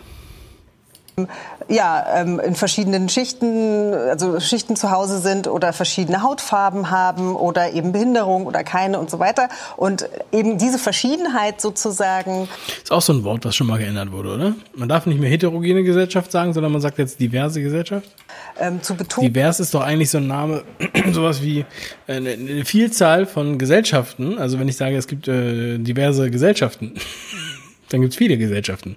Oder auch ähm, ja, zu fördern und die Tats und jeden Menschen verstanden. zu fördern Äh, darin, das heißt divers. Was folgt denn aus dieser Verschiedenheit, die man leben kann, dass äh, dort ein Gedicht entfernt wird, wo eine Frau, ich sage jetzt schon fast geframed, zum Objekt der Bewunderung wird? Die haben, also erstmal ist das, es passt einfach nicht zu dieser Hochschule. Also man kann das jetzt in Abstufungen sexistisch Also ich finde, das Ganze ist jetzt alles noch mal ein bisschen auf lauwarm hier. Die müssen mal ein bisschen rankommen. 26 Minuten haben wir schon geguckt. Wir haben noch nicht mal über die Mohrenstraße geredet. finden, mehr oder weniger. Da möchte ich jetzt gar nicht so sehr drauf eingehen. Aber es ist einen demokratischen Entscheidungsprozess durchlaufen und die haben entschieden, sie möchten da gerne was anderes haben. Ja? Und dieser Shitstorm, der dann tatsächlich losging gegen die Hochschule, ähm, den konnte ich nicht nachvollziehen. Also weil es hat auch wirklich nichts mit Zensur zu tun. Also das verstehe ich nicht. Ist das platt gefragt eine Altersfrage? Äh, weil hier sitzen zwei kluge Menschen, der eine ein bisschen älter, sie äh, entscheidend jünger. Ähm, Ist, das eine Altersfrage? Nee, würde ich jetzt, also würde ich auch nicht sagen, weil ich auch tatsächlich, ich bin insofern Ihrer Meinung, als ich auch sagen würde, ja, in dem Fall tatsächlich kann eine Hochschule rein formal entscheiden, äh, was sie auf ihrer Fassade stehen haben möchte. Ich finde aber schon, dass man daran ablesen kann, wie hoch der Grad inzwischen der Sensibilität gesellschaftlich ist. Also, dass man schon als antifeministisch, als frauenverachtend wahrnimmt, wenn da etwas steht von einem Bewunderer. Das, das, da würde ich sagen, da kippt die Sensibilität. Ich empfehle euch Maximilian Pütz auch äh, zu diesem Thema. Er war ja auch bei mir im Interview im 5 Ideen-Kanal. Ähm, und ich muss sagen, ähm, er ist ja Männerrechtler, kümmert sich auch sehr viel um solche Sachen und geht auch da rein. Denn ich denke, das ist hier wirklich auch Haarspalterei. Das hat damit nichts zu tun. Ganz im Gegenteil, es ehrt die Frau eigentlich um in etwas absolut Destruktives. Und der Grund ist, glaube ich, gesellschaftlich, dass wir, also ich überspitze das jetzt mal so ein bisschen, ich habe manchmal das Gefühl, wir laufen inzwischen alle rum wie so eine, wie so eine offene Wunde, die man schützen muss vor jeglicher. Lutz, ich habe Lanz auf dem Zettel. Aber heute gab es noch keinen Lanz. Form von Infektion. Ja, also so. Und ich würde sagen, man kann eine liberale demokratische Gesellschaft kann nur funktionieren, wenn sich die Individuen ein Stück weit auch selber immun. Ich habe übrigens letzte Woche Lanz kommentiert. Die, die Sendung am Donnerstag. Das war meine erste Lanz-Sendung, die ich jemals gesehen habe. Und man sieht das eigentlich jetzt sozusagen übertragen. Im Virologischen sieht man das jetzt, wie eine Gesellschaft zusammenbricht, wenn wir alle irgendwie. Sie hat aufgehört zu lächeln und sie äh, verzieht das Gesicht. Die gefährdet sind. Ja? wenn wir uns alle Und jetzt lächelt sie wieder. So dieses komische Lächeln. als. Gefährdete wahrnehmen. Riecht doch zusammen. Doch, nein, das ist furchtbar. Nein, das ist Wissen Sie, dass das, das ist tatsächlich eine rechte Rhetorik. Ja, immer wenn Minderheiten. da ist es, es da ist ist aber es, so. da ist es. so. Darf ich es kurz Warum sagen? ist das recht? Nein, ganz Das ist eine rechte Rhetorik. Oh, jetzt bin ich aber gespannt. Einfach ist es so. Immer, also wenn wir in die nicht Geschichte so. gucken, immer wenn Minderheiten, ja, Frauen, Frauen sind keine Minderheiten. Ja, Entschuldigung. Fra- Minderheiten, diskriminierte, marginalisierte Gruppen, ja, wenn die für ihre Rechte einstehen, dann wird der- das Ende des Abendlands äh, angerufen. Ja, wir können zum Beispiel schauen, Frauenwahlrecht. Ich rede, ich rede Frau- nicht vom Ende des, des ja, doch, Abendlandes. ja, aber Sie Sie ist doch eine Frau. Mein Gott. Benutzen drastische Vokabeln, Sie beide, ganz drastische Ende der Demokratie. Also Nein, das was habe ich auch nicht gesagt. Was haben Sie denn gesagt? Ich habe gesagt, in einer liberalen Ende der Gesellschaft. Nein, ich habe gesagt, in einer liberalen Demokratie müssen wir ein Stück weit von den Individuen erwarten, dass sie sich ein Stück weit Das selbst immunisieren. haben, wir können es ja gerne zurückspulen. Ich habe es genauso in Erinnerung. Wir können das gerne dem Faktencheck nochmal machen. Ich Ja. fand diesen Vergleich mit der offenen Wunde. Der Blick von Jan Weiler sagt sich auch, wo bin ich denn hier gelandet? Wir tun alle so, als wenn wir mit offenen Wunden rumhängen. Wir sollten uns ein bisschen selbst immunisieren, weil man nicht jede Wunde Aber ich würde gerne dieses Beispiel einmal kurz erklären, weil es wirklich immer so ist. Wir reden zum Beispiel. Gibt Darf ich Sie noch mal fragen, einfach, ähm, warum es jetzt äh, dazu gehört? Ich höre Ihnen sehr gerne zu, aber Das Ding ist auch immer, diese, diese, die reden doch immer das Gleiche. Das ist auch alles nicht, äh, nicht auf, wirklich auf Fakten. Das ist immer nur so das gleiche Gelaber immer wieder. Das, ich könnte auch die Diskussion für die führen, weil ich alle deren Argumente schon kenne. Das ist ach, ermüdend. B- Bitte gebt mir doch mal die Leute, die wirklich damit ein Problem haben und nicht die, die sagen, dass andere damit ein Problem haben. dieser Halbsatz, äh, das ist rechte Rhetorik. Ja, das wollte ich ja erklären, aber ich wurde ja unterbrochen. Darf ich das erklären? Darf, darf ich, bevor Sie es sagen, Und sie lächelt wieder so schön. Es ist ja alles rechte Rhetorik. Die Tagessau ist ja rechte Rhetorik, weil das ist ja kein veganer Begriff. Äh, das ist übrigens auch ein Reflex. Äh, Herr von der Lippe hat im Interview was über Greta gesagt. Ja. Ähm, morgen später äh, Applaus von der falschen Seite. Die Leute haben Greta satt, ja. Jürgen von der Lippe. Ähm, ist damit sozusagen sein Gedanke schon äh, zum No-Go erklärt, weil der Applaus von der falschen Seite kommt? Und ist das nicht die Vorbereitung dazu, wenn Sie dann sagen zu einem Gedanken, bei dem sage ich jetzt? Zuerst wird das Gespenst erschaffen und dann kann man das immer wieder benutzen. Es ist genau so wie mit der EU-Kritik, die damals die erste Partei, die EU-Kritik überhaupt geäußert hat, war die NPD, die ja nachweislich anscheinend nur von V-Männern besetzt war. Und die AfD hat auch EU-Kritik geäußert. Und dadurch ist EU-Kritik sozusagen ähm, ja verbrannt. Das heißt, man darf die EU gar nicht mehr kritisieren. Aber ich sage, wenn ich die nicht mehr kritisieren darf, ist das nicht dann schon ein Schritt in die Diktatur? Mal ich jetzt nicht direkt äh, auf die rechte Ecke geguckt habe, Frau Flassböhler scheint mir da unverdächtig.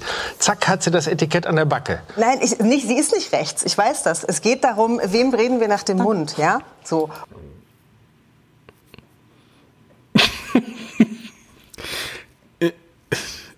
Und was, was ich tatsächlich sagen will oder erklären will, ist, dass eben immer, wenn quasi Minderheiten für ihre Rechte einstehen oder fordern, dann kommt die große Keule. Ja, irgendwas wird zerstört. Zum Beispiel Lesben und Schwule fordern äh, die gleichen Rechte, Ehe für alle. Dann kommt, ja, die Familie wird zerstört. Ist eine, also, ne? und, und die bürgerliche Mitte wird ein Stück weit damit reingezogen. Oder das war schon eben bei 100, also bei dem Frauenwahlrecht damals so. Ja, Frauen dürfen wählen. Keine Ahnung, der Staat, die Politik geht den Bach runter, weil die sind irrational irrational und, und wissen nicht, wen sie wählen sollen. Und genauso kommt mir das mit der Cancel Culture Debatte vor. Also hier wird etwas, was meiner Ansicht nach nicht wirklich existiert. Also es gibt natürlich Shitstorms, es gibt eben eine andere Debattenkultur, die ich auch nicht immer gut finde tatsächlich. Aber so zu tun, als ob jetzt hier massenweise Menschen gecancelt würden und unsere Meinungsfreiheit oder die Debattenkultur oder die liberale Demokratie völlig am Ende wäre, das finde ich wirklich falsch. Aber Entschuldigung, jetzt muss ich wirklich mal sagen, es gehört gehört zu einer Debatte dazu, dass man richtig zuhört. Ich habe weder von einem Ende der Demokratie geredet, äh, äh noch habe ich der AfD, noch habe ich der AfD nach dem Mund geredet, sondern ich habe von einer von einem Dialekt. Oh, ihr vergeht das Lächeln. Ja, also richtig zuhören ist auch nicht ihr Thema. Ich glaube, sie hat eher ähm, auswendig gelernt und, und abgespult und vor allem hat sie ja das gleiche Handbuch gelesen wie äh, ja zu viele. Elektrischen Umschlag gesprochen. Ich habe vorhin auch schon stark gemacht, ich bin für eine Sensibilisierung der Gesellschaft. Ich bin dafür, dass wir uns zuhören und ich bin auch dafür, dass man nicht bewusst Menschen verletzt. Aber man muss sich darüber unterhalten und jetzt sage ich es, dürfen, ja, ab wann eine bestimmte Entwicklung, die an sich gut ist, in etwas Destruktives umkippt. Und da ist nichts rechts dran. Das ist dialektisches Denken. Aber das ist falsch. Das habe ich aber auch nicht das gesagt. Das ist falsch. Ich kann es auch gerne an einem Beispiel benennen. Es gab diesen Umweltsauskandal beim WDR. Und jetzt kann man sagen. Oh, jetzt wird spannend. Der Umweltsauskandal, was er jetzt daraus macht. Das Lied ist gut oder dieses, dieses, dieser Kinderchor, der über diese Umweltsau-Oma gesprochen hat. Ich versuche immer ein Anwalt der Zuschauer ja. zu sein. Ähm, wir in Nordrhein-Westfalen, wir kennen das. Das war nämlich kurz nach Weihnachten eine späte Bescherung für den WDR und auch für den Intendanten. Ich erkläre es noch mal ja. kurz äh, mit einem Film, dann können Sie sagen, was an diesem Beispiel in der Argumentation schlagend ist. Oma Gate, Oma Song beim WDR. Also sie haben sogar einen Einspieler dafür. Also so spontan war das mit dem Oma Gate wohl nicht. Wen wollt ihr da verarschen? Das Lied Meine Oma fährt im Hühnerstall Motorrad umgedichtet.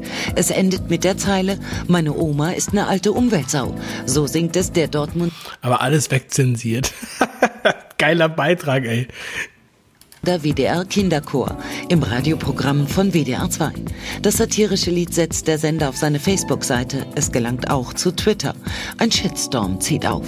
Und es beschweren sich viele Hörer per Telefon an der Hotline. Noch am selben Tag löscht WDR 2 das Video bei Facebook, doch der Shitstorm geht weiter. Laut Social-Media-Analysten ist klar, die Kritik an dem Lied wird besonders von einzelnen sehr aktiven Accounts aus dem rechten Spektrum geteilt. Einige, so die Vermutung, könnten durch Computerprogramme automatisch gesteuert werden. Auch die Politik schaltet sich ein. also man, man, man soll ja nicht immer von sich auf andere schließen, lieber WDR. Nur weil ihr schlechte Bewertungen bekommt, heißt das nicht, dass die Bots einsetzen. Vielleicht heißt das auch, dass das einfach nicht äh, so ankommt, ja. Man äh, kann ja ruhig Satire machen, aber wenn die nicht ankommt, muss man sich halt damit auch, äh, muss man damit auch leben können. Hättet ihr es ja auch online lassen können. Wenn, wenn das Satire ist, dann könnt ihr auch dazu Stellung beziehen, aber ähm, es sind ja alles Opportunisten und äh, die stellen ihre Fahne in den Wind, wie es gerade, wie es gerade passt. Und ähm, ja, es war halt ein Affront und äh, viele ältere Damen vor allem, die haben sich da angegriffen gefühlt. Das ist ja äh, Hauptklientel ARD. Also ältere Leute. ja, und äh, ja, da, da muss man halt dann, äh, muss man halt dann auch mal aushalten können, oder? Ne? Oder man muss es halt lassen, oder man muss halt dann auch mal was dazu sagen. Der NRW-Ministerpräsident Armin Laschet twittert, dass der WDR mit dem Lied Grenzen des Stil und des Respekts gegenüber Älteren überschritten habe. Das Ende vom Lied WDR-Intendant Tomburo entschuldigt sich. Das Video mit dem verunglückten Oma-Lied war ein Fehler. Und ich entschuldige mich ohne Wenn und Aber jetzt dafür. Herr Palagan. Naja, die Sache ist ja, es gab dieses Lied, es gab im Anschluss Kritik, die ich im Übrigen total gut verstehe. Ich kann es verstehen. Also ist das doch komplett gestaged, was er jetzt hier sagt. Wenn es dazu schon einen Einspieler gibt, dann war es ja nicht spontan.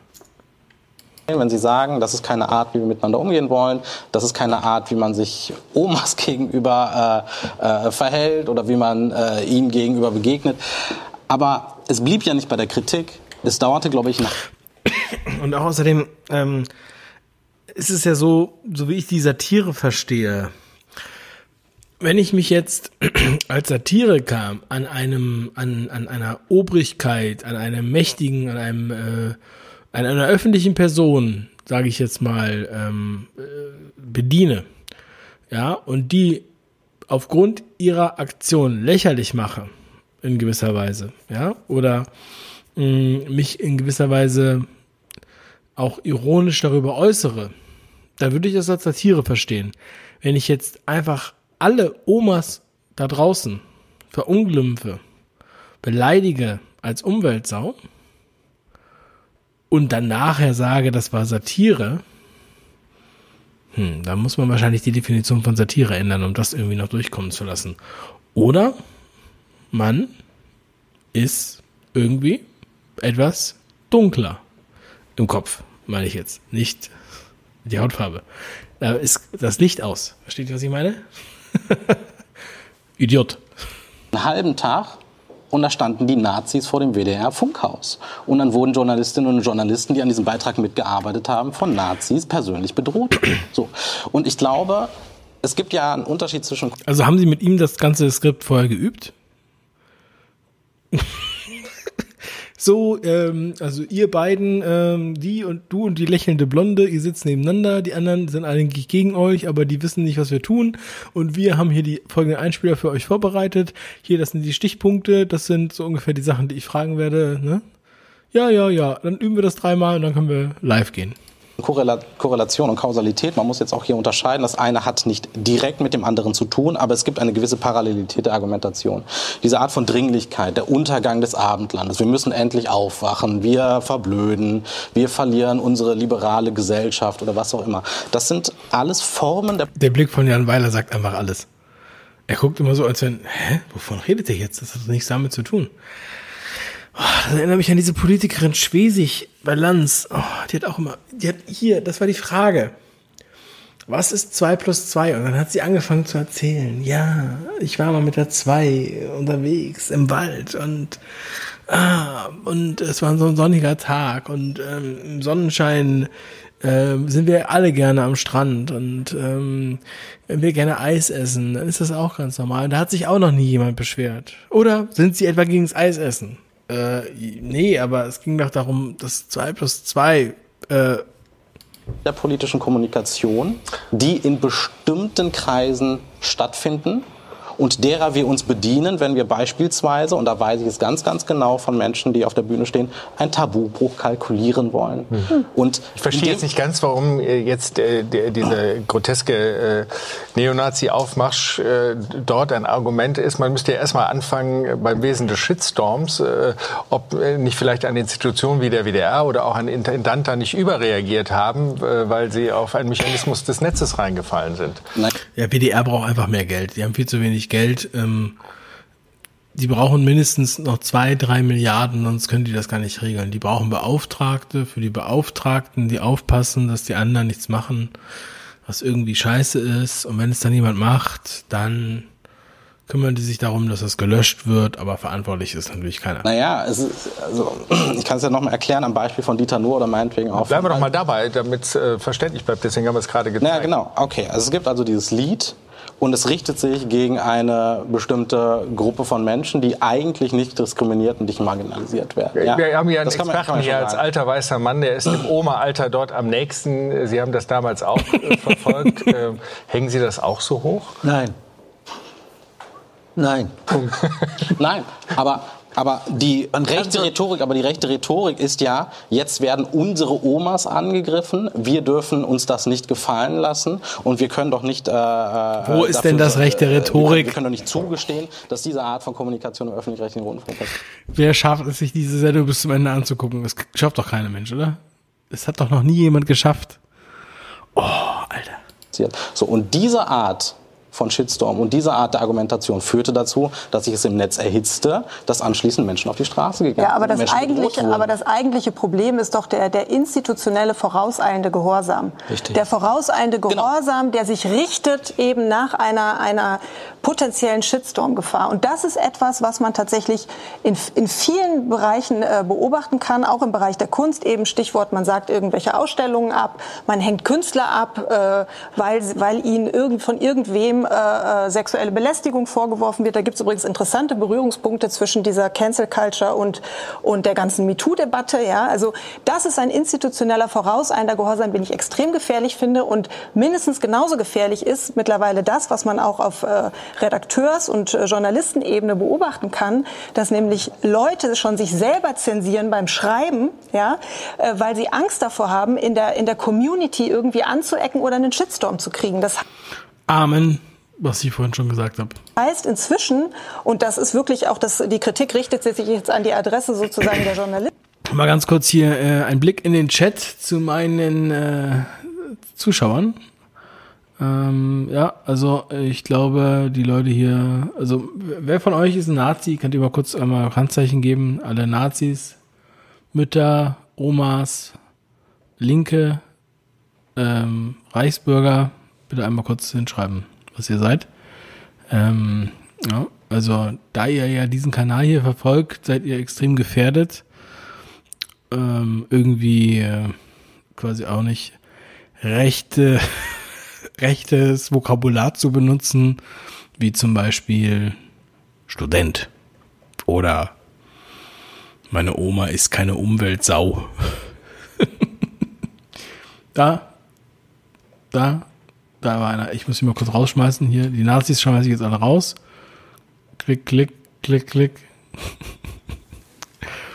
oh Mann, oh Mann, oh Mann, oh Mann. Ja. Na, mal schauen. Also die hat auf jeden Fall eine interessante Frisur. Ja, also finde ich witzig.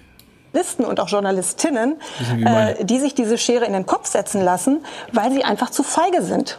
Im Jahr 2020 steht eine Frau auf der Bühne, die antisemitische Klischees bedient. Nein. Ist das diese Sie doch, meinen nein, jetzt nicht doch. Lisa Eckert? Nein. Meinen Sie genau so? Das und und dann ich, haben bin, Sie, ich bin im Übrigen auch kein großer, doch, ich bin im Übrigen kein großer, kein großer Experte in Sachen Herr Antisemitismus. Aber ich glaube, wenn ja. der Zentralrat der Juden das als antisemitisch bezeichnet, dann glaube ich dem erst. Ja, ja Moment, aber Sie haben das, das Stück nicht zu Ende geguckt, Herr, ganz offensichtlich. Herr Weiler, Herr Anpalagan, sehen Sie es mir einfach nach. Äh, okay, okay. Ich kann Ihnen leider gerade nicht folgen, weil ich das Stück nicht kenne.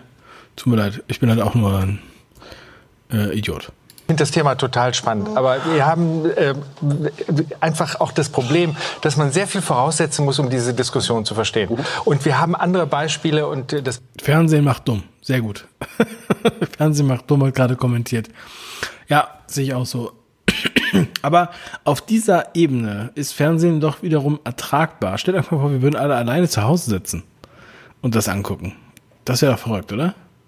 Und hier der Austausch noch darüber lässt einen doch äh, hoffen. Das Beispiel Lisa Eckert, vielen sagt der Name gar nichts, haben wir jetzt nicht. Deswegen nehmen Sie es nicht als Akt der Zensur. Es ist auch nicht in irgendeiner Weise unangenehm. Wir haben Cancel Culture. Quatsch, das war ein Spaß. Nee, ist einfach Quatsch. Ja? Nein, es war ein Spaß. Okay, habe ich verstanden. Wenn wir versuchen, es ein, Ich habe den Witz nicht verstanden. War der gut? ein bisschen an Beispielen, die nachvollziehbar CovidiotInnen, bitte, Alex. Sind, äh, zu diskutieren. Ja, einverstanden? Ja. Okay. Jetzt würde ich gerne unsere äh, Zuschauer zu Wort kommen lassen, denn äh, die Frage ist ja tatsächlich, empfinden Sie es tatsächlich so, dass wir da übertreiben? Wir haben hier eine tolle Diskussion und unsere Zuschauer reagieren schon darauf. Mhm. Erzähl's doch mal unseren Gästen. Ja, das ist auf jeden Die Gäste vor der leeren, äh, vor den leeren Sitzen ist äh, viel zu gefährlich, da Gäste einzuladen. Fall so, dass es, ähm, ich finde, es gibt auch da eine Zweiteilung. Da gibt es keine klare Meinung, die, die ich jetzt komplett festlegen kann. Und manchmal habe ich auch so ein bisschen das Gefühl, es geht durch die Frauen, durch die Männer rein und auch durch die Generation. Ich habe die erste Stimme, und ich glaube, wenn ich auf das Bild gucke, einer jungen Frau, Elise Ratt, gesagt, es wird einfach Zeit. Willkommen im 21. Jahrhundert. Wir müssen das auch mal langsam umsetzen. Wir sind Menschen eine diskriminierungsfreie Sprache schuldig, sagt sie. Das hier ist die Meinung von Jochen Beck. Er schreibt, ich bin froh. Für eine diskriminierungsfreie Sprache müsste es ja erstmal eine tatsächlich diskriminierende Sprache sein. Ähm, und da hätte ich gerne mal Leute gesprochen und nicht irgendwie nur die Schönwetter äh, die wahrscheinlich selbst dieses Problem noch gar nicht hatten. Ähm, ich meine, man müsste sie nochmal genauer anschauen, aber ich habe es ja vorhin gesagt, das Beispiel mit den Sinti und Roma, zum Beispiel, die eingesperrt waren in Wohnhaft in Göttingen in diesem Plattenbau von der Polizei umstellt. Wo sind die? Wenn ihr hier von Zigeunersoße redet, dann ladet die ein. Froh und dankbar, wenn ich dazulernen darf und darauf hingewiesen werde, wo ich immer noch diskriminierende und rassistische Sprache verwende. Oft bin ich mir nicht bewusst, dass ich andere mit Worten verletze. Also da kann Sprachen Brücken bauen und ähm, da muss man sich selber einfach auch mal kritisch hinterfragen. Wie gehen wir vielleicht auch mit gewohnten Dingen um, mit Geschichten und mit Geschichte? Stefanie Müller schreibt. Oh, Alter, wie das inszeniert ist, ey. Alter, echt, als wenn das irgendwie, als hätte jetzt, sie, sie hat jetzt in den Tweets gesucht und geschaut. Und es sind so Tweets, die so seltsam geschrieben sind, dass man sich denkt, hat die Redaktion selbst geschrieben? Oder sind die aus dem Lehrbuch für Political Correctness rauskopiert? Kein Mensch schreibt doch solche komischen Kommentare. äh, wenn sie in das gute alte Pippi Langstrumpf guckt, ich würde den Negerkönig im Kinderbuch Pippi Langstrumpf drin lassen und mit den Kindern offen drüber sprechen. Wir kommen nicht rassistisch auf die Welt. Toller Punkt. Machen wir äh, gleich mal, äh, fange ich bei Ihnen an. Wie würden Sie es bei einem wirklichen Klassiker der Kinderliteratur machen? Würden Sie den Negerkönig drin lassen? Würden Sie mit Ihren Kindern drüber reden? Oder Oh, Alter, ich habe auch Pippi Langstrumpf gelesen und gehört und geschaut. Wenn ihr nicht gesagt hättet, dass da das Wort Negerkönig drin steht, dann hätte ich mich da nicht dran erinnert und es hat auch für mein Leben keinen Einfluss gehabt. Ich kann natürlich nur für mich sprechen. Aber ich habe auch Freunde aus Ghana, die sehr, sehr schwarz sind. Ja? Und aus anderen Ländern, aus Afghanistan und so weiter. Ich sage euch, ich habe noch niemanden von denen gehört, der gesagt hat, also Pippi Langstrumpf geht ja gar nicht. Das ist so ein rassistisches Buch. Ne? Und das, das erzeugt ja so viele, so viel Hass. Und das erzeugt ja so viele, ähm, ja, böse Kinder. Habe ich nicht erfahren. Ganz anders. Pippi Langstrumpf erzeugt freidenkende Kinder, die sich nicht alles gefallen lassen. Vielleicht gefällt euch das nicht. da muss man es umschreiben? Ich würde es ehrlicherweise umschreiben lassen. Warum? Das liegt übrigens nicht an dem Wort Negerkönig, was Astrid Lindgren da benutzt hat, weil das liegt nämlich an dem historischen Zusammenhang. Das ist ja auch nicht das Thema des Buchs. Das Thema der Bücher von äh, Pippi Langstrumpf, wie ihr alle wisst, ist ja ein starkes Mädchen übrigens, ja, die alleine lebt und die freiheitlich lebt und die die Regeln bricht und die nicht ja, die äh, nicht politisch korrekt ist übrigens. Aber das Wort Negerkönig hat damit nichts zu tun. Südseekönig draus machen, weil wir damit ein Begriff reproduzieren und weiterleben lassen, der höchst problematisch ist. Mhm. Frau Loas? Ich lese tatsächlich Pippi Langstrumpf nicht vor, weil ich finde, dass es an sich eine problematische ähm, Geschichte ist. Also Sie liest es natürlich nicht vor, weil sie möchte nicht, dass ihre Kinder, falls sie denen das vorliest und sie welche hat, dass die dann zu freidenkenden Menschen werden, zu Rebellen und anfangen sich gegen ihre Regeln und ähm, aufzulehnen, beziehungsweise sie nur zu hinterfragen. Meine Kinder leben trotzdem nicht so wie Pippi Langstrumpf, auch wenn sie die Geschichten kennen und mögen und auch die Lieder singen. Faul sein ist wunderschön, die Arbeit hat noch Zeit. eine koloniale Geschichte im Endeffekt. Also werde ich jetzt nicht ausführen, das wird zu kompliziert. Und ich finde auf jeden Fall, dass es, ähm, äh, es kann von mir aus gerne eine Fassung geben fürs Museum, für Linguisten und Historiker. Aber ich habe mich gefreut, als damals vor ein paar Jahren diese Debatte losging, weil ich will nicht mit einem vierjährigen, fünfjährigen, sechsjährigen... Haben Sie als Kind äh, Astrid Lindgren gelesen? Ja, natürlich. War es nicht eine starke Frau, die auch Rollenvorbild sein konnte? Also ja, Pippi Langstrumpf an sich als Charakter ist... ist, ist Auch Astrid Lindgren als Autorin? Äh, ich finde, ich mag es... Also ich liebe Alles, was ich gesagt habe, geil. Danke, hier, äh, ist der Frank? Frank Plasberg hat ihn, er ist am Ball. sehr viele Astrid Lindgren-Bücher, aber das finde ich Okay. tatsächlich speziell problematisch. Der Negerkönig, Frau. Oh ja, natürlich, sie erinnert sich noch daran, es ist so präsent. Also starke Frau, alles, was ich gesagt habe, aber an den Negerkönig. Danach hat sie gesagt, ich möchte mich einsetzen dafür. Ich möchte irgendwann im Fernsehen sein und ich möchte alle Menschen, die nur das Wort Negerkönig gedacht haben, denen möchte ich ein schlechtes Gewissen machen. Deshalb bin ich heute hier. Frau Flassbüller. Ich würde, wie auch in vielen anderen ähnlichen Fragen, eher dafür plädieren, ähm, tatsächlich darüber zu reden, es zu thematisieren, vielleicht auch sogar in den jeweiligen Ausgaben selber. Ähm, aber ich würde sagen, dass dieses Wort, ich, ich würde es nie aktiv verwenden, wenn jetzt zu jemandem direkt, ja, das würde ich nicht machen, aber ich finde, dass es eben Wozu sollte ich das Wort Negerkönig verwenden? Wo, wozu? Es sei denn, ich rede über das Buch, wie ihr jetzt alle. Kein Mensch hätte dieses Wort überhaupt benutzt.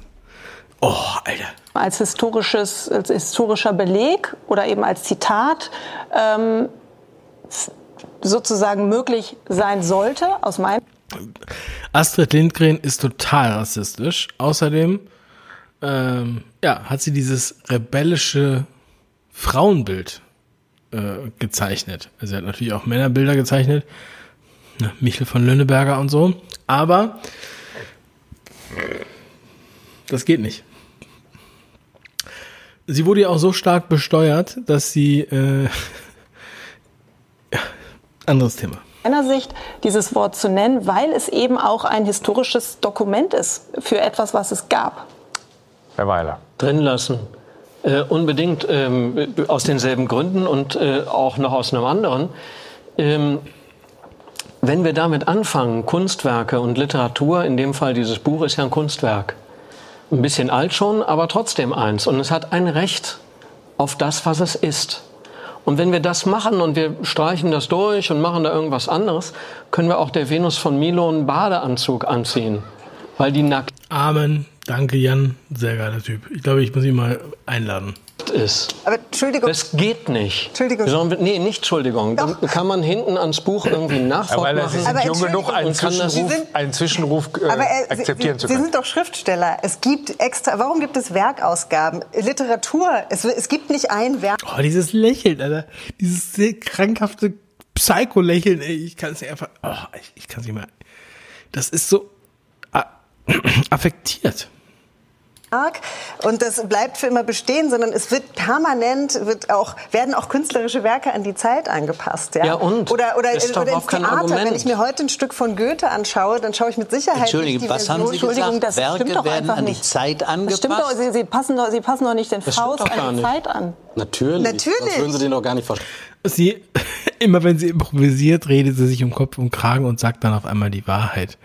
Ja, sie möchte, dass die Werke an die Zeit angepasst werden und zwar an ihre komische Propaganda. Ich denke mal, es ist eine sozialistische Propaganda.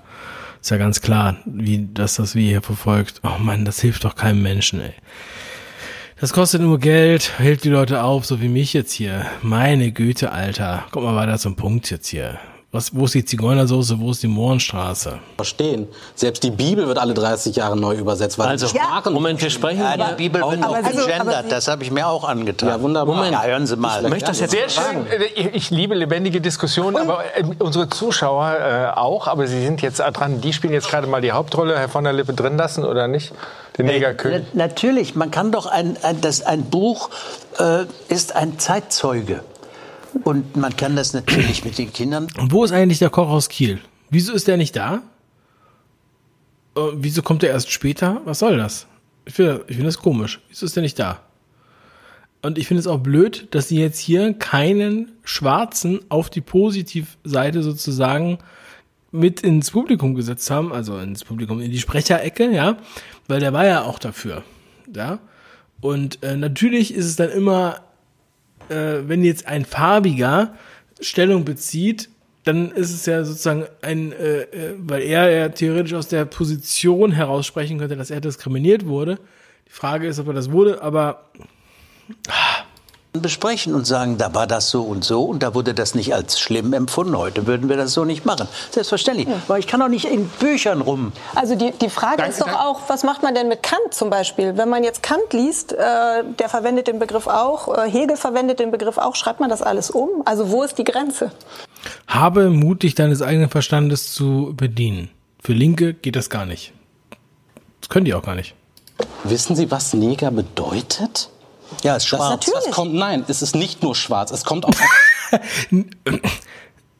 Also, wissen Sie, was Neger bedeutet? Neger, ich habe übrigens Latein gehabt, Niger, schwarz. Es ist eine Farbe. einer Zeit, als man Menschen, als man Frauen und Menschen und Kinder damit bezeichnet hat. Frauen und Menschen und Kinder. Also bitte, wie, wie diskriminierend ist das denn jetzt? Hat er jetzt gerade so getan, als wenn Frauen keine Menschen sind? Ich glaube, in ihm brodelt ein sehr starker Antifeminist. Bitte ins Protokoll. hat, denen man nicht zugestanden hat, dass es Menschen sind. Die hat man in Käfige Aber gesperrt. Und Ey, du hast es doch gerade den Leuten nicht zugestanden, dass sie Menschen sind. Den Frauen. Doch nie. Nein, aber das ist doch eine der. Bedeutungsebenen. Wir können doch nicht so tun, als Aber ob es das alles nicht, nicht gibt. Aber Sie können Diese, Bet diese Betonung. Das ist doch eine der Bedeutungsebenen. Als wäre das jetzt das Wichtige.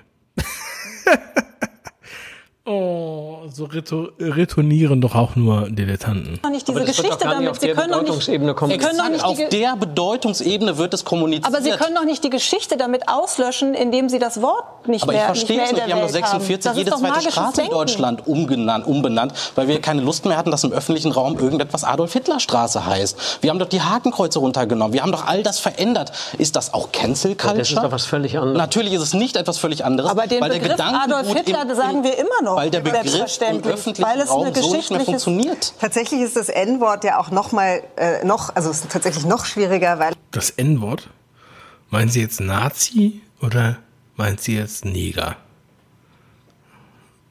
es eben ähm, auch äh, in Rassetheorie Einzug gehalten hat. Also es ist, ist nicht, nicht ähm, trennbar. Was übrigens auch niemand bestreitet in dieser Runde. Der Niemand, Frage ist nur, niemand. wie man damit Ist das ein Rätsel? umgeht. Jetzt bist du wieder dran. Ich mache mal mit einer Zuschauerin weiter, die versucht für sich mal zu klären, ob sie mit diesem kleinen Binnen-I eigentlich so ganz gut klarkommt. Und das ist unsere Zuschauerin Gisela Vogt. Sie hat bei uns im Gästebuch geschrieben, SportlerInnen geht gar Im Gästebuch. Sagt ja schon alles. Eine Frau, die ins Gästebuch schreibt, oder auch ein Mann. nicht, vor allem in der mündlichen Sprache. Und wann kommt der Nächste, der es diskriminierend findet, dass das Innen erst an zweiter Stelle genannt wird? Heißt es dann Innensportler? Also, dann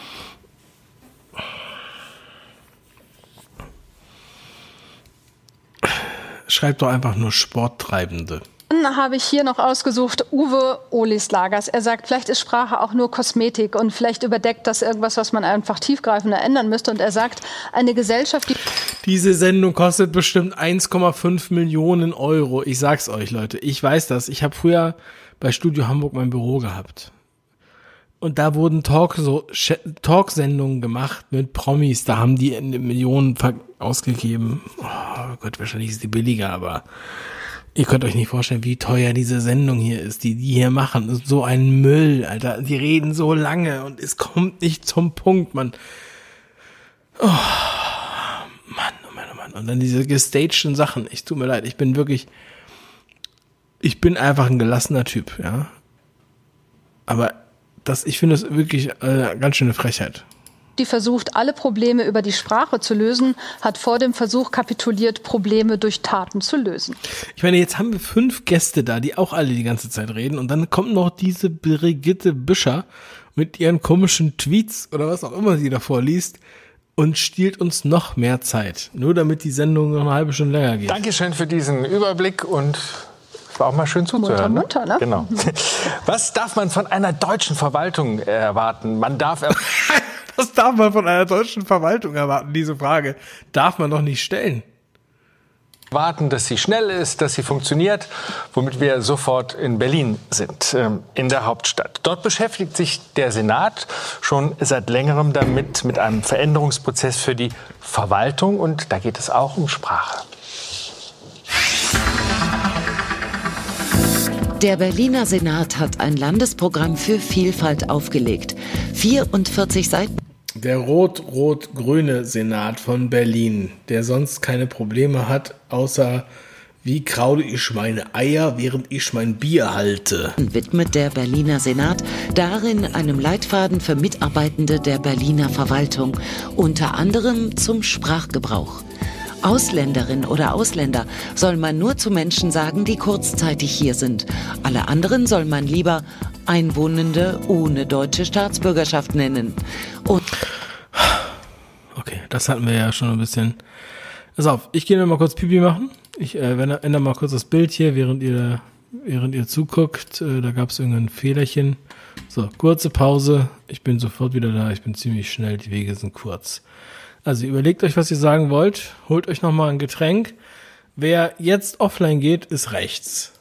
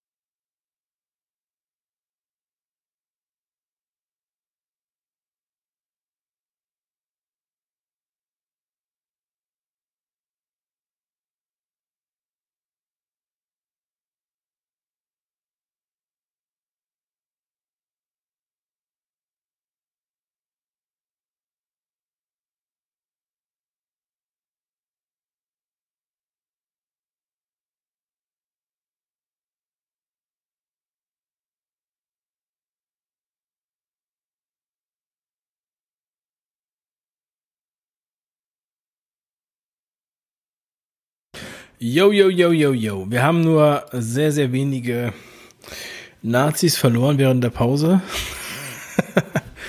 ähm, das heißt, es waren auch nicht viele Nazis äh, online. Ja, 11. Oktober habe ich Geburtstag. Ja, weil ihr gerade jemand gefragt hat, 11. Oktober. Also wenn ihr mir äh, was singen wollt, an meinen Telegram-Bot. Und für Menschen mit Migrationshintergrund sei die bessere Alternative Menschen mit internationaler Geschichte. Ah ja, das war ja der Quatsch. Jetzt kommen Sie endlich wieder mit dem Thema. Um schwarze Menschen nicht in eine Schublade mit Kriminellen zu stecken, soll der Begriff Schwarzfahren durch Fahren ohne gültigen Fahrschein ersetzt werden. Unglaublich. Das finde ich jetzt. Also war das nicht immer schon so? Schwarzfahren war doch eher das war doch eher so Slang, oder?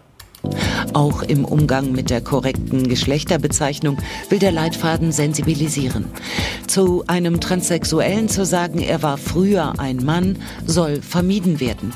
Besser sei, wurde bei der Geburt männlich eingeordnet. Herr Palagan, ähm, Nee, Sie müssen Gut, gar nicht. Spaß? Nein, doch, doch. Nee, ich, Okay, wurde als wurde bei der Geburt als männlich eingeordnet. ich kann auch Herrn Weiler fragen. Gut, okay. Welche Anregungen übernehmen Sie da? Keine. Gut, Herr Ampalaga, frage ich, frage ich Sie doch, wenn Sie sich das mal anschauen, ähm, dann, dann ist das Bemühen dahinter ja sehr zu respektieren. Darf man auch noch darüber reden, was davon im Sinne derjenigen, die das planen, wirklich ankommt? Vor allem, was im Sinne der Menschen, die hier angeblich diskriminiert werden, ankommt. Oder ist es kontraproduktiv, weil es Gabriele, ich bin der Schnellste, was das angeht. Ansonsten war ich sehr lange. eher äh, nach einem guten oder verunglückten Programm, wie immer Sie wollen, von Jürgen von der Lippe aussieht oder Dieter Nuhr? Ich schätze Herrn von der Lippe sehr übrigens. Ähm, ich glaube, Das ist sehr witzig. was man nicht vergessen darf, ist, man kann das ja auch konstruktiv kritisieren. Man kann ja einfach sagen, es ist gut Theo, die meinen das ernst. Dein Schniedel wurde dir nur bei der Geburt angeredet. Gemeint, aber an der einen oder anderen Stelle ist es nicht gut gemacht, es ist zu sperrig, es funktioniert nicht, weil es Missverständnisse hervorruft. Aber ich finde es gut, dass man sich damit auseinandersetzt, ähm, dass man sich in der Verwaltung damit auseinandersetzt, dass man sich bei Sicherheitsbehörden im Journalismus damit auseinandersetzt. Wir haben oft genug gesehen, dass bei rassistischen Attentaten und Terroranschlägen die Opfer als oder dass es als fremdenfeindlich bezeichnet wurde. Das heißt, Opfer, die seit Jahr und Tag hier leben, wurden plötzlich durch Sicherheitsbehörden als Fremde einkategoriert. Wir erinnern uns an Nafris und Dönermorde. Also, dass eine Verwaltung sich Gedanken macht, wie sie Menschen bezeichnet, ist erstmal gut. Man kann es auch nicht gut finden. Man kann im Übrigen alles auch nicht gut finden, wenn man eine bessere Alternative dazu hat. Ja, aber äh, die Frage. Hä? Ah, Was hat er da eigentlich gerade gesagt? Darf ich jetzt ähm, Menschen, die äh, äh, ähm, zum Beispiel aus religiösen Gründen andere Leute umbringen, darf ich dann nicht mehr sagen, dass sie aus einem anderen Kulturstamm kommen? Oder was meint ihr damit? Das ist doch irgendwie nicht äh, konkret. Ich meine, weißt du selber, was er da sagt?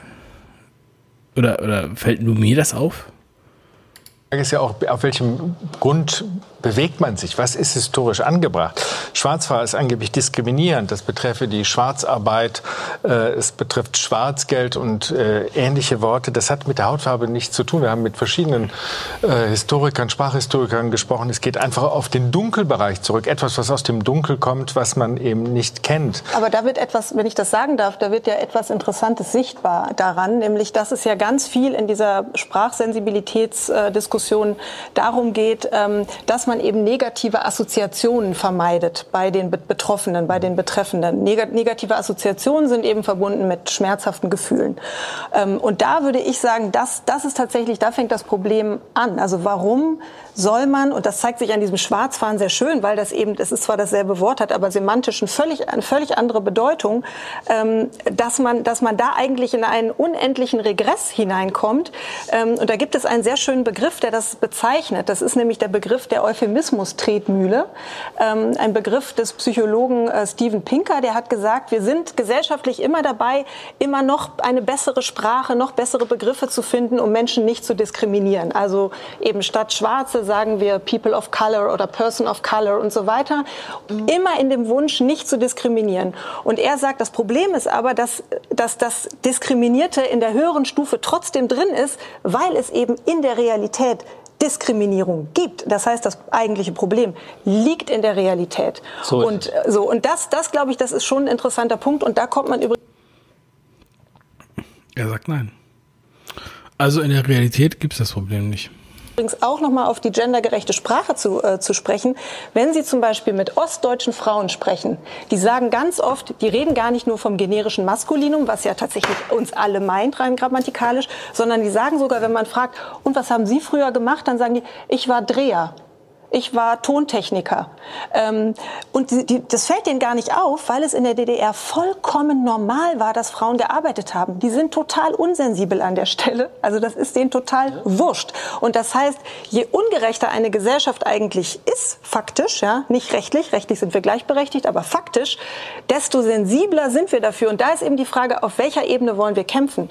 Rein auf der sprachlichen oder geht es nicht doch vielmehr darum, sich ein Stück weit wieder stärker auf die Wirklichkeit zu konzentrieren? Jawohl. Sagt, ja. Also ich glaube, ich konzentriere mich jetzt lieber auf die Kommentare hier von euch im Chat, als auf das, ähm, was jetzt hier noch weiter passiert. Oh, elend. Also ich hatte das schon bei der, bei der Landsendung, dass ich echt gesagt habe, die letzte, letzte Viertelstunde äh, habe ich dann auch irgendwann abgebrochen. Ich weiß jetzt auch nicht, wohin das jetzt hier noch führen soll. So, reden die jetzt noch 25 Minuten weiter darüber, ohne dass es irgendwie um was Neues geht? Weiler. Ähm, mir, mir sind zwei Sachen eingefallen gerade. Und zum einen stimmt es nicht, dass irgendjemand sagt, man soll jetzt ähm, schwarze Menschen People of Color nennen oder irgendwas anderes, sondern es sind Selbstbezeichnungen. Also ne, das zählt auch eben für, ne, also ich, ich höre da drauf, was... Selbstbezeichnungen, die meine Kumpels, die schwarz sind, die sagen alle Black People. Immer. Die sagen nicht People of Color. Habe ich doch nie einen von denen reden hören. Also das ist... Ach. Bitte, Alter. Was sagen denn die Menschen, was sagen die Verbände, was sagt ähm, der Zentralrat der Juden, der, der Zentralrat der Sinti und Roma, wie möchten die bezeichnet werden, weil die sind SprecherInnen ja, für Gruppen, für diskriminierte Gruppen. So, und dann, und dann äh, benutze ich eben diese Selbstbezeichnung. Ab wann ist denn eine Gruppe groß genug, dass sich die Mehrheitsgesellschaft sprachlich danach richten muss? Das hat nichts mit der Größe zu tun, auch bei der Nach welchem Parameter, nach welchem Parameter soll es dann gehen? Minderheitenrechte und Antidiskriminierung. Also das Genau, aber bei allen Demonstranten, die, die bei der Querdenken-Demo waren, die werden alle in eine Schublade gepackt. Da wird nicht mehr gepackt. Da wird nicht mehr selektiert. Da muss man nicht gucken, was das für Leute sind, ob die alt oder jung oder irgendwie sowas sind. Die sind alle da. Also sind das alles die gleichen Nazis, Reichsbürger, Wirrköpfe. Das wird nicht mehr selektiert. Aber sie möchte jetzt gerne dass hier ähm, ja noch jeder irgendwie seinen eigenen äh, Regentanz bekommt. Oh Mann, Alter. Leute, ich bin echt ich bin echt ein bisschen, bisschen, bisschen gelangweilt davon. Es hat echt so gut angefangen, aber jetzt, jetzt äh, drehen sie auf, auf, auf der Stelle hat nichts mit der Größe einer Gruppe zu tun, sondern je, also jeden einzelnen Menschen. Aber Moment, da muss ich jetzt aber, da muss ich jetzt aber was einwenden, nämlich ähm, das ist ja genau das Problem der gendergerechten Sprache, weil es ist ja. Ne? Entschuldigung, komm, kommen wir gleich drauf. So. Gendergerechte Sprache ist so, ein, ein, Sonderpunkt. Wir haben ja am Anfang schon Klaus Kleber gehört, Anne Will macht es auch. Äh, da reden wir gleich drüber. Reden wir doch jetzt noch mal über diskriminierende genau. Minderheiten. Was diskriminiert? Und ich will Sie auch noch mal verwirren. Äh, es wird ja richtig kompliziert, wenn die Diskriminierten, die man vor Diskriminierung schützen will, sich diskriminiert fühlen, weil man ihnen etwas äh, nicht zugesteht. Ähm, da kann man einiges erleben. Schauen Sie sich diesen Fall mal an. Oh, ohne diese Einspieler wäre die Sendung ja wirklich noch dröger. Oh. Ich, deswegen gucke ich auch kein Fernsehen normalerweise. Nur für euch. Ich, guck, also ich meine, so macht es auch irgendwie auf eine gewisse Art und Weise Spaß. Wenn man alleine vor dem Fernseher rumblökt, ist es ja auch langweilig. 2007 eröffnet der Koch Andrew Onwuegu Ach, jetzt kommt er endlich. sein erstes eigenes Restaurant. Es soll einen Namen haben, den man mit ihm verbindet. Also nennt er es zum Mohrenkopf. Denn so bezeichnet er sich auch selbst. Immer wieder wurde ihm nahegelegt, das Restaurant anders zu nennen, aber er bleibt beim Mohrenkopf. Warum sind Sie so störrisch, Herr Onwuegu? Sie haben sich das ausgedacht. Was war die Idee? Warum bleiben Sie dabei? Ja, haben Sie ihn jetzt als Einspieler hier, äh, äh, beziehungsweise haben Sie es vorher gedreht? Also. Ich habe mir ausgedacht, äh, während meiner Ausbildung habe ich mir Gedanken darüber gemacht, äh, wenn ich irgendwann äh, eigenes Restaurant habe, wie soll das denn heißen? Dann äh, habe ich mir recherchiert und bin ich auf zwei Namen gekommen. Und als das soweit war, habe ich dann vor zum Mohrenkopf entschieden, weil ich habe mir einen Namen ausgesucht, die, mit dem ich identifizieren kann. Und auch äh, zweitens habe ich festgestellt, dass äh, Mohrenkopf ist im Mittelalter in Deutschland äh, positiv besetzt. Übrigens ein sehr positiv besetzter Begriff, weil es wohl auch Schwarze, nämlich auch in der äh, bei den äh, ja, bei den, bei den, äh, was sind die denn, äh, Monarchen gab, ja, und es gibt ja auch ganz viele äh, Embleme mit denen und so weiter. Staatswappen zum Teil, ich glaube, die Stadt Fulda hat auch einen, äh, ja, einen schwarzen mit auf dem Wappen gehabt. Das hatten die Nazis damals geändert, dann haben sie es wieder zurückgeändert zu dem Mohrenkopf und jetzt soll es wieder geändert werden, weil sie sagen, es wäre rassistisch, ja. Also machen genau das, was die Nazis damals gemacht haben. Deswegen ist es super, dass er das hier jetzt auch nochmal sagt. Ähm, und ich kenne auch einige Schwarze, auch Schwarze, die sogar als Nazis bezeichnet werden, nur weil sie sich für zum Beispiel deutsche Kultur einsetzen ähm, und äh, weil sie zum Beispiel diesen, diese Sachen nicht mitmachen wollen. Und äh, das war Auszeichnung für gute Küche, weil damals gab es noch keine Sterne wie heute. Deshalb habe ich für den Namen entschieden. Was sagen äh, andere Menschen, äh, die auch schwarz Okay, danke Tommy Slav, der ist wirklich im Studio. Nee, das wirkt jetzt fast so, als hätten sie das irgendwie separat gedreht und würden das jetzt einspielen, dass er äh, da steht. Ja, das gibt's ja auch nicht wahr. Sind die zum Beispiel auch einen afrikanischen Hintergrund haben, die vielleicht als Gäste kommen? Was sagen die dazu, dass sie ein Restaurant morden? Übrigens, ähm, auch ähm, Freunde von uns, ne? da ist, äh, der Vater ist Araber. Ja, und äh, die Tochter ist auch, die, die Mutter hat auch schwarze Haare und äh, ist aber Deutsche und äh, die Tochter ist entsprechend, hat auch schwarze Haare. Aber die Familie des Mannes sagt immer, meine, meine Blonde, mein Blondinchen. Sagen sie zu der Tochter, zu der Enkelin sozusagen, ähm, weil sie sozusagen die Deutsche ist. Ja, das das meinen die natürlich nicht böse, weil sie ist ihre eigene Enkelin. Ich sag mal so, das ist aus der gleichen Logik heraus kann er auch sagen, ich bin der Mohrenkopf mit seinem Restaurant und in Kiel, wo nicht jeder so eine Hautfarbe hat wie er, ist es dann ähm, wiederum ein Alleinstellungsmerkmal und er ist auch stolz darauf. Mohrenkopf nennen. Zu. Ja, zu afrikanische Leute, die aus Afrika kommen, äh, über den Namen. Äh, mein Restaurant ist in Kiel und äh, viele oder fast alle Schwarzen in Kiel, äh, die kennen gar nicht meinen ersten Name oder Vornamen. Die sagen zu mir, hallo Mohrenkopf. Das sagen die Schwarzen in Kiel. Und äh, Punkt. Deshalb überrascht mich, warum manche Leute sich aufregen.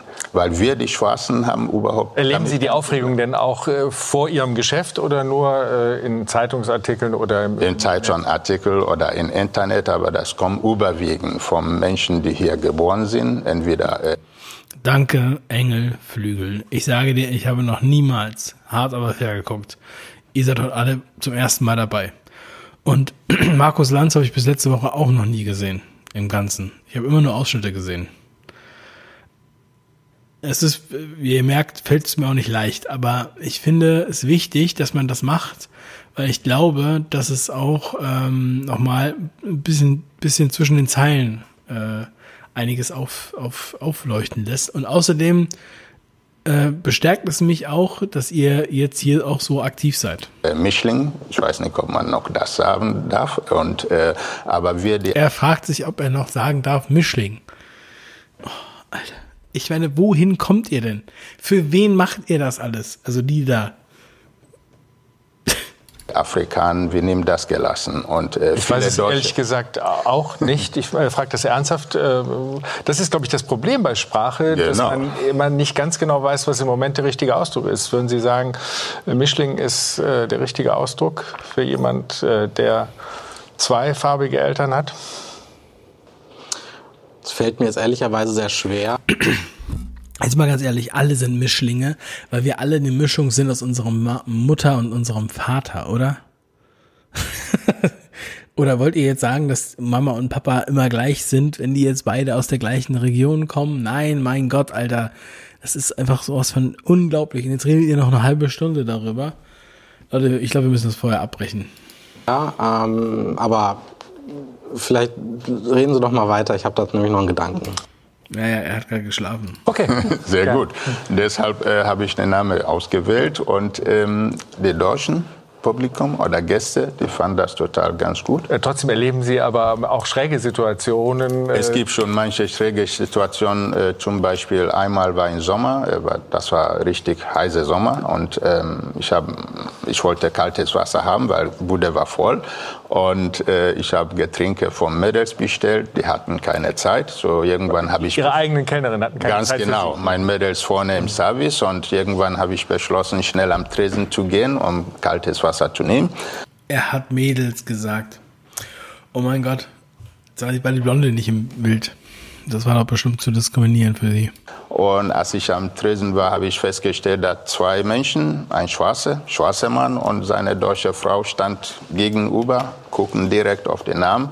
Ich habe schon sofort äh, Braten gerochen und äh, habe ich den Mädels gesagt, oh, oh, gucken Sie mal da und äh, habe ich mein Glas Wasser genommen, wieder in die Küche gegangen und zwei Minuten später klingelt die Tür und äh, eine meiner Auszubildende kommt äh, in die Küche und sagt, Chef, Sie haben Besuch. Dann bin ich raus im Tresen gekommen und der schwarze Mann sagt zu mir, Bruder, warum arbeiten Sie bei Nasi? Warum arbeiten Sie bei einem Nazi? Ja klar, hat er, hat er gefragt, genau. Oh Mann, Alter. Ich habe ich hab gesagt, wie, wie bitte? Und äh, Gäste, die auch da im ersten Raum sitzen, haben das mitbekommen. Alle haben sich umgedreht und er hat seine Frage wiederholt. Und seine Frau äh, hat zu mir gesagt, wissen Sie was, wir wollen gar nicht mit Ihnen reden. Holen Sie Ihr äh, faschistisches Chef hier, wir wollen mit Ihr Chef reden. Da haben sie sich selber als Nazis entpuppt. Die Gäste. Ich Und- hab- mal hier, Jan und Jürgen von der Lippe. Sehr geil. Ja. Absolute Bitches. mich als Chef vorgestellt, nochmal. Und die haben gesagt, nein, sie, dass sie wieder in ihre Spulecke verschwindet und holt ihr Chef hier. Das ist schön, dass die das am Ende mit reingebracht haben. Ja, das hat sich gelohnt, so lange dran zu bleiben. Leider werden es wahrscheinlich viele Leute gar nicht sehen, weil die diese langweilige Sendung nicht bis zum Ende gucken. Ich habe gesagt, okay, ich hole mal meinen Chef. Bin ich dann schnell in die Küche gegangen, mein Bratkartoffel zwei, dreimal geschwenkt und wieder nach vorne gekommen. und hat mich wieder als der Chef vorgestellt. Und weil die Mädels äh, die Getränke wieder zu Gäste bringen, weil die beiden Menschen haben den Weg blockiert am Tresen. Und eine äh, hat zu beiden gesagt, er ist unser Chef. Und die haben sich gegenseitig angeguckt und hat mich gefragt, ob ich den Namen selbst erfunden habe oder habe ich das übernommen. Ich habe gesagt, ich habe den Namen selbst erfunden. Die haben gesagt, der Name muss sofort verschwinden. Das darf man nicht mehr in Deutschland verwenden. Ich habe gefragt, wieso denn nicht? Haben die gesagt, das ist rassistisch. Ich habe gesagt, nein, ist es nicht. Habe ich dann nochmal erklärt, was Dämonenkopf bedeutet. Und äh, beide haben den gegenseitig angeguckt. Die haben auch Platz genommen, haben Karte Die sind geblieben, immerhin. Die sind geblieben, immerhin, haben auch Essen bestellt, hat auch Gott sei Dank gut geschmeckt. Und die haben bezahlt, als die gehen wollten, wollten die noch auf die Nummer sicher gehen. haben die noch mal dieselbe Frage gestellt. habe ich dieselbe Antwort be- gegeben und haben noch mal beide gesagt, das, was die gerade hier gemacht, das nennt man pur Rassismus. Weil ich habe mich als Chef Unglaublich, Alter. zweimal vorgestellt. Die haben mir nicht geglaubt, der schwarze Mann, äh, der in Das war wirklich purer Rassismus. Ich hab's ja gesagt. Krass, Alter. Die Leute erkennen ihre eigene Scheiße nicht beim Kacken. Inhaber des Restaurants ist. Und das ist auch eine von solchen schrägen äh, Erfahrungen, die ich gemacht habe. Sie haben insgesamt, das haben Sie mir erzählt, und Sie wirken ja auch äh, sehr glücklich in dem, was Sie tun, auch in Kiel, in dem Land, in dem Sie leben. Aber es gibt viele andere ähm, Schwarze, die negative Erfahrungen gemacht haben. Die keine negativen Erfahrungen gemacht haben, weil das Lokal Mohrenkopf heißt. Zeigt mir die bitte. Denn die, die da reinkamen, haben ja anscheinend aus irgendwelchen Meta-Ebenen gesprochen und haben ja deshalb selbst noch nicht mal den Elefanten im Raum erkannt. Die tatsächlich um, über einen Spülerjob nicht rausgekommen sind. Ähm, gestehen Sie denen das Recht zu, zu sagen, äh, es ist doch ein bisschen schräg, dass der seinen Laden zum Mohrenkopf nennt? Das ist so, als wenn die reinkommen und sagen, sie können doch ihren Kaffee nicht mit Milch trinken, sie sind doch schwarz. Finde ich nicht gut. Nein, eigentlich ähm, finde ich nicht. Natürlich, jeder hat seine Meinung, aber ich denke auch, dass manche Schwarzen äh, handeln aus Unwissenheit. Das habe ich festgestellt. Und, ähm, und manche Schwarzen sind äh, nicht selbstbewusst. Also wir wissen alle, wie der Laden jetzt heißt. Ich bin öfter in Kiel. Ich habe da mal ein Büro gehabt. Ich habe da auch Freunde in Kiel. Ähm, und ähm, ich werde auf jeden Fall den Laden aufsuchen, wenn ich das nächste Mal da bin. Und dann drehe ich da auch noch mal ein Video mit dem Typen. Geiler Mann. Alter. Und das ist immer schlimm, wenn man nicht wissen, äh, was man ist oder woher man kommt. Und, äh, man Woher kommen Sie aus? Ich komme aus Biafra in Nigeria. Und ähm, ich finde das ganz schlimm, wenn Menschen versuchen mir zu sagen, wann meine Gefühle verletzt ist. Ich bin alt genug, ich habe auch den Verstand zu wissen, wann jemand mich verletzt. Ich brauche keine zweite Person oder. Oh, Jürgen von der Lippe hat auch so schön gelächelt. Echtes Lächeln. Nicht so ein komisches Bürokratenlächeln. Weiße Menschen zu mir zu sagen, wann meine verletzt ist. Und das haben viele Schwarzen nicht drauf. Ich danke Ihnen für Ihren Besuch, der nur möglich war, weil Sie heute Ruhetag haben. Ein Glück für uns. Äh, viel Spaß morgen wieder im Kiel Vielen in Dank. Ihrem Restaurant zum Mohrenkopf. Herr Danke sehr. Herzlichen Dank. Danke auch. So. Ihr Gedanke. Mein Gedanke. Ähm, Bringen Sie mich zum Chef. Also ich finde Herrn Onwekbo fantastisch und er hat vollkommen recht. Also wer nicht in der Lage ist zu abstrahieren, dass ein schwarzer Mensch der Chef einer Küche oder eines Restaurants ist, äh, das ist purer Rassismus. Aber ich muss auch sagen, der Name geht halt trotzdem nicht. Und ich möchte auch gerne erklären, warum. Ähm, es gibt, das ist jetzt eine Parallele, die damit überhaupt nichts zu tun hat, aber es gibt in der AfD eine Interessensgemeinschaft, die heißt Juden in der AfD. Jetzt kann man natürlich Wissen Sie, sagen, was ich mal toll fände, wenn man diese AfD einfach mal Nein, das äh, in, nicht, in weil- ihrem Ke- weil- Kessel. Warum müssen wir jetzt die AfD rausholen, wenn wir diesen Fall Weil ich, weil ich das erklären möchte, Herr Gut. Blasberg. Okay. Denn es gibt ja die Juden in der AfD und jetzt könntest du natürlich einen dieser Jüdinnen und Juden fragen und sagen, ja, die AfD ist ja gar nicht rassistisch. Aber wenn sie jemand anderen fragen, Verstehe ich am Vergleich. den Zentralrat der Juden in Deutschland zum Beispiel oder Sprach, Sprachwissenschaftler, Historiker etc., dann würden die sagen, naja, es ist ja doch im Kern eine antisemitische Partei, auch wenn einzelne Jüdinnen und Juden das anders behaupten. Und ich würde sagen, nochmal, ich gratuliere Ihnen zu Ihrem wirtschaftlichen Erfolg, aber auch wenn Sie als betroffener Mensch von Rassismus das sagen, heißt es nicht, dass andere Schwarze, und Sie haben das gesagt, wir Schwarzen sehen das nicht so, das glaube ich nicht. Also ich kenne Schwarze, die sagen, von der Initiative Schwarze Menschen in Deutschland zum Beispiel oder von den neuen deutschen Medienmacherinnen, die sagen, dieses Wort ist sehr problematisch, es entstand aus einer Zeit, in der ganz purer Menschenhass und Rassismus stattgefunden hat und diese Bedeutung schwingt mit und deshalb sollten wir es nicht reproduzieren. Wir haben morgen im Faktencheck, äh, er hat es ja gesagt, äh, war im Westerwald im Urlaub. Wir haben das nochmal nachrecherchiert. In Hachenburg, da gab es äh, ein Mohren über einem Hotel. Und damals war die Konnotation, dass Sie sagen, kam später, tatsächlich so, dass das eine exotische kleine Auszeichnung auch war. Herr Weiler.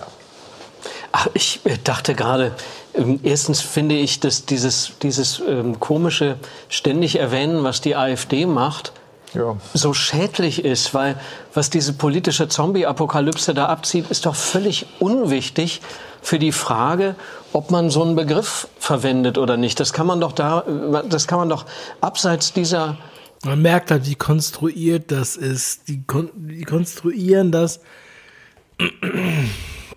Egal, was sie auch nur irgendwie können, wird hier rausgezogen und so weiter.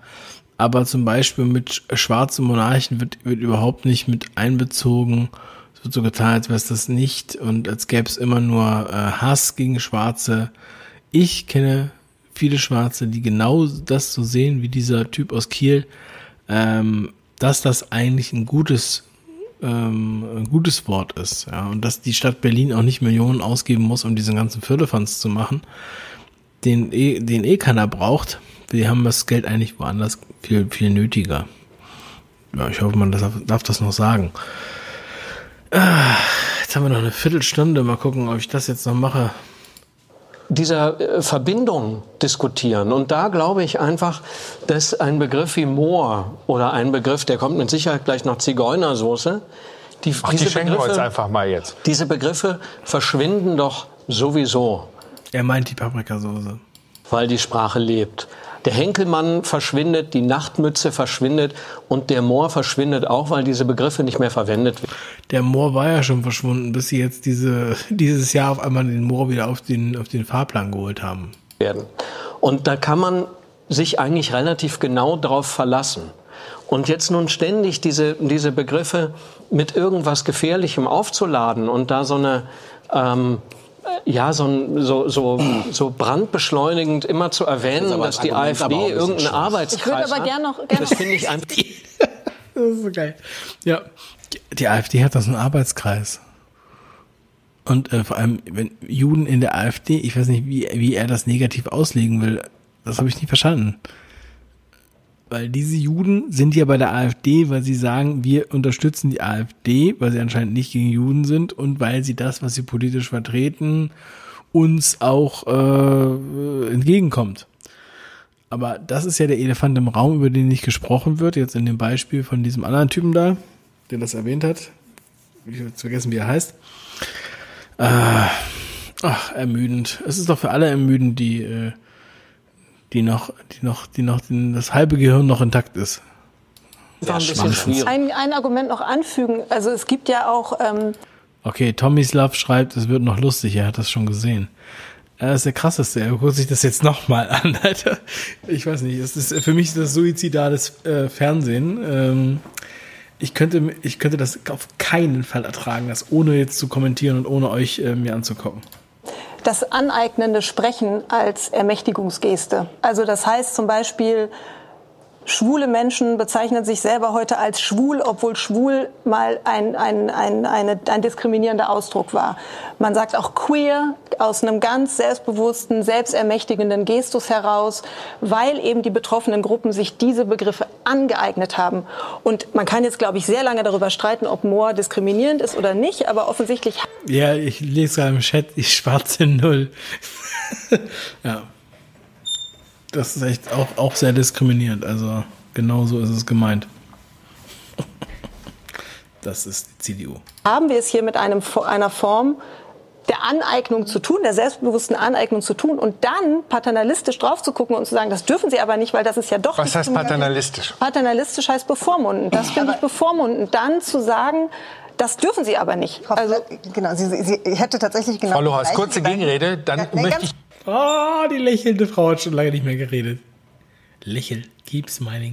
Unbedingt auf das ja, Binnen-I kommen, auch in Ihrem Interesse. Ich hatte, den, oh, ja. ich hatte den gleichen Gedanken und dann haben Sie aber das. Sinnmaster Publikum hier im Raum. ja, ich bin, ich bin dafür ein bisschen zu spontan für meine Sachen, aber das äh, finde ich auf jeden Fall ganz gut. Du weißt, wie ich geflucht und geschrien habe. Ja, das kann ich mir vorstellen, ey das entscheidende Wort auch gesagt, eine Gruppe. Ja, also das funktioniert, wenn sich eine Gruppe dazu entscheidet. Aber ich sehe hier halt keine Gruppe, die sich entscheidet, sondern eine einzelne. Es gibt auch es gibt auch keine Gruppe, die sich beschwert, Alter. Hip-Hop, wo übrigens okay, auch danke. Genau, diskriminierende Begriffe. Susanne, nein, du darfst nichts mehr geil finden. Geil ist einfach viel zu sexistisch, das Wort. Gruppen, die sich entscheiden als Masse von Personen und die sich einen Begriff aneignen. Und dann kann das funktionieren mit die der Aneignung. Danke für, für die Masse von Personen, rein in die Masse. Diesen Einwand, ich habe es versprochen, ich Darf ich gerne. Einen, einen Satz, Herr von der Lippe. wahnsinnig beeindruckt und diesen Satz, den sollten wir hier irgendwo in Stein meißeln. Jetzt kommt der Satz, den wir in Stein meißeln. Ich glaube, der wird gut. Wir brauchen keine Weißen oder andere, die uns erzählen, was uns kränkt. Das ist für mich der Satz des Abends. Amen. Amen. Amen ist lateinisch und bedeutet Ende.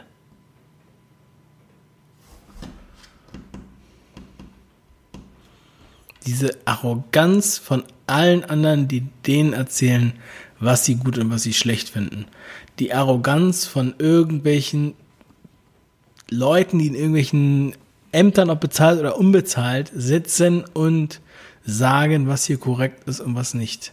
Das sind Richter ohne Kläger trifft auch auf alte weiße Männer zu, auf kurzbeinige Asiaten und auf Schriftsteller, die früher mal Journalisten waren, was auch immer. Ähm, genau. Ähm, wir haben eben darüber gesprochen, ich habe es auch versprochen, darauf noch zu kommen, Sprache bewusst einzusetzen, um Diskriminierung zu vermeiden. Das macht natürlich für dem ganz großen Thema, nämlich äh, der Gleichstellung von Mann und Frau nicht halt. Geschlechtergerecht mit Gendersternchen sprechen. Wer sich darüber lustig macht, der hat äh, in letzter Zeit einfach zu wenig. Jetzt kommt auch wieder ein Einspieler. Also wirklich, Tomislav hat gesagt, es wird noch gut. Mein Bier ist leer. Nicht ferngesehen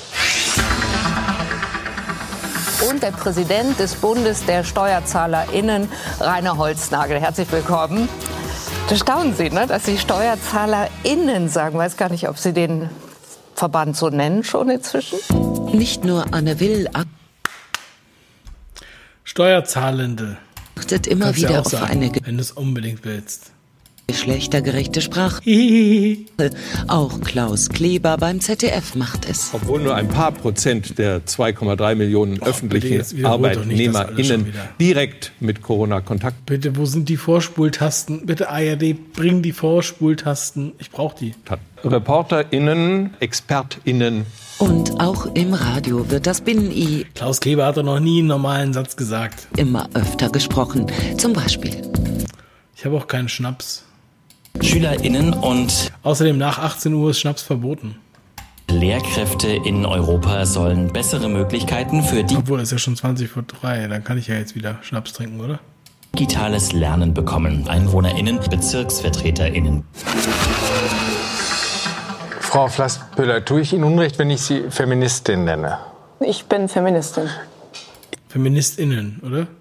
Hilft es Ihnen als Feministin weiter, wenn Sie Klaus Also FeministInnen muss es doch heißen. Weber, Anne Will oder auch im Radio Moderatoren hören, die das Binnen-I sprechen? Also ich finde, was man erstmal der gendergerechten Sprache zugutehalten muss, ist tatsächlich, ich glaube, das ist wirklich ein Faktum, dass selbst wenn man das generische Maskulinum ver verwendet, ja, also das, Das generische Maskulinum, ein Beispiel. Ein Beispiel. Sie springt aber auch voll auf den Zug ein.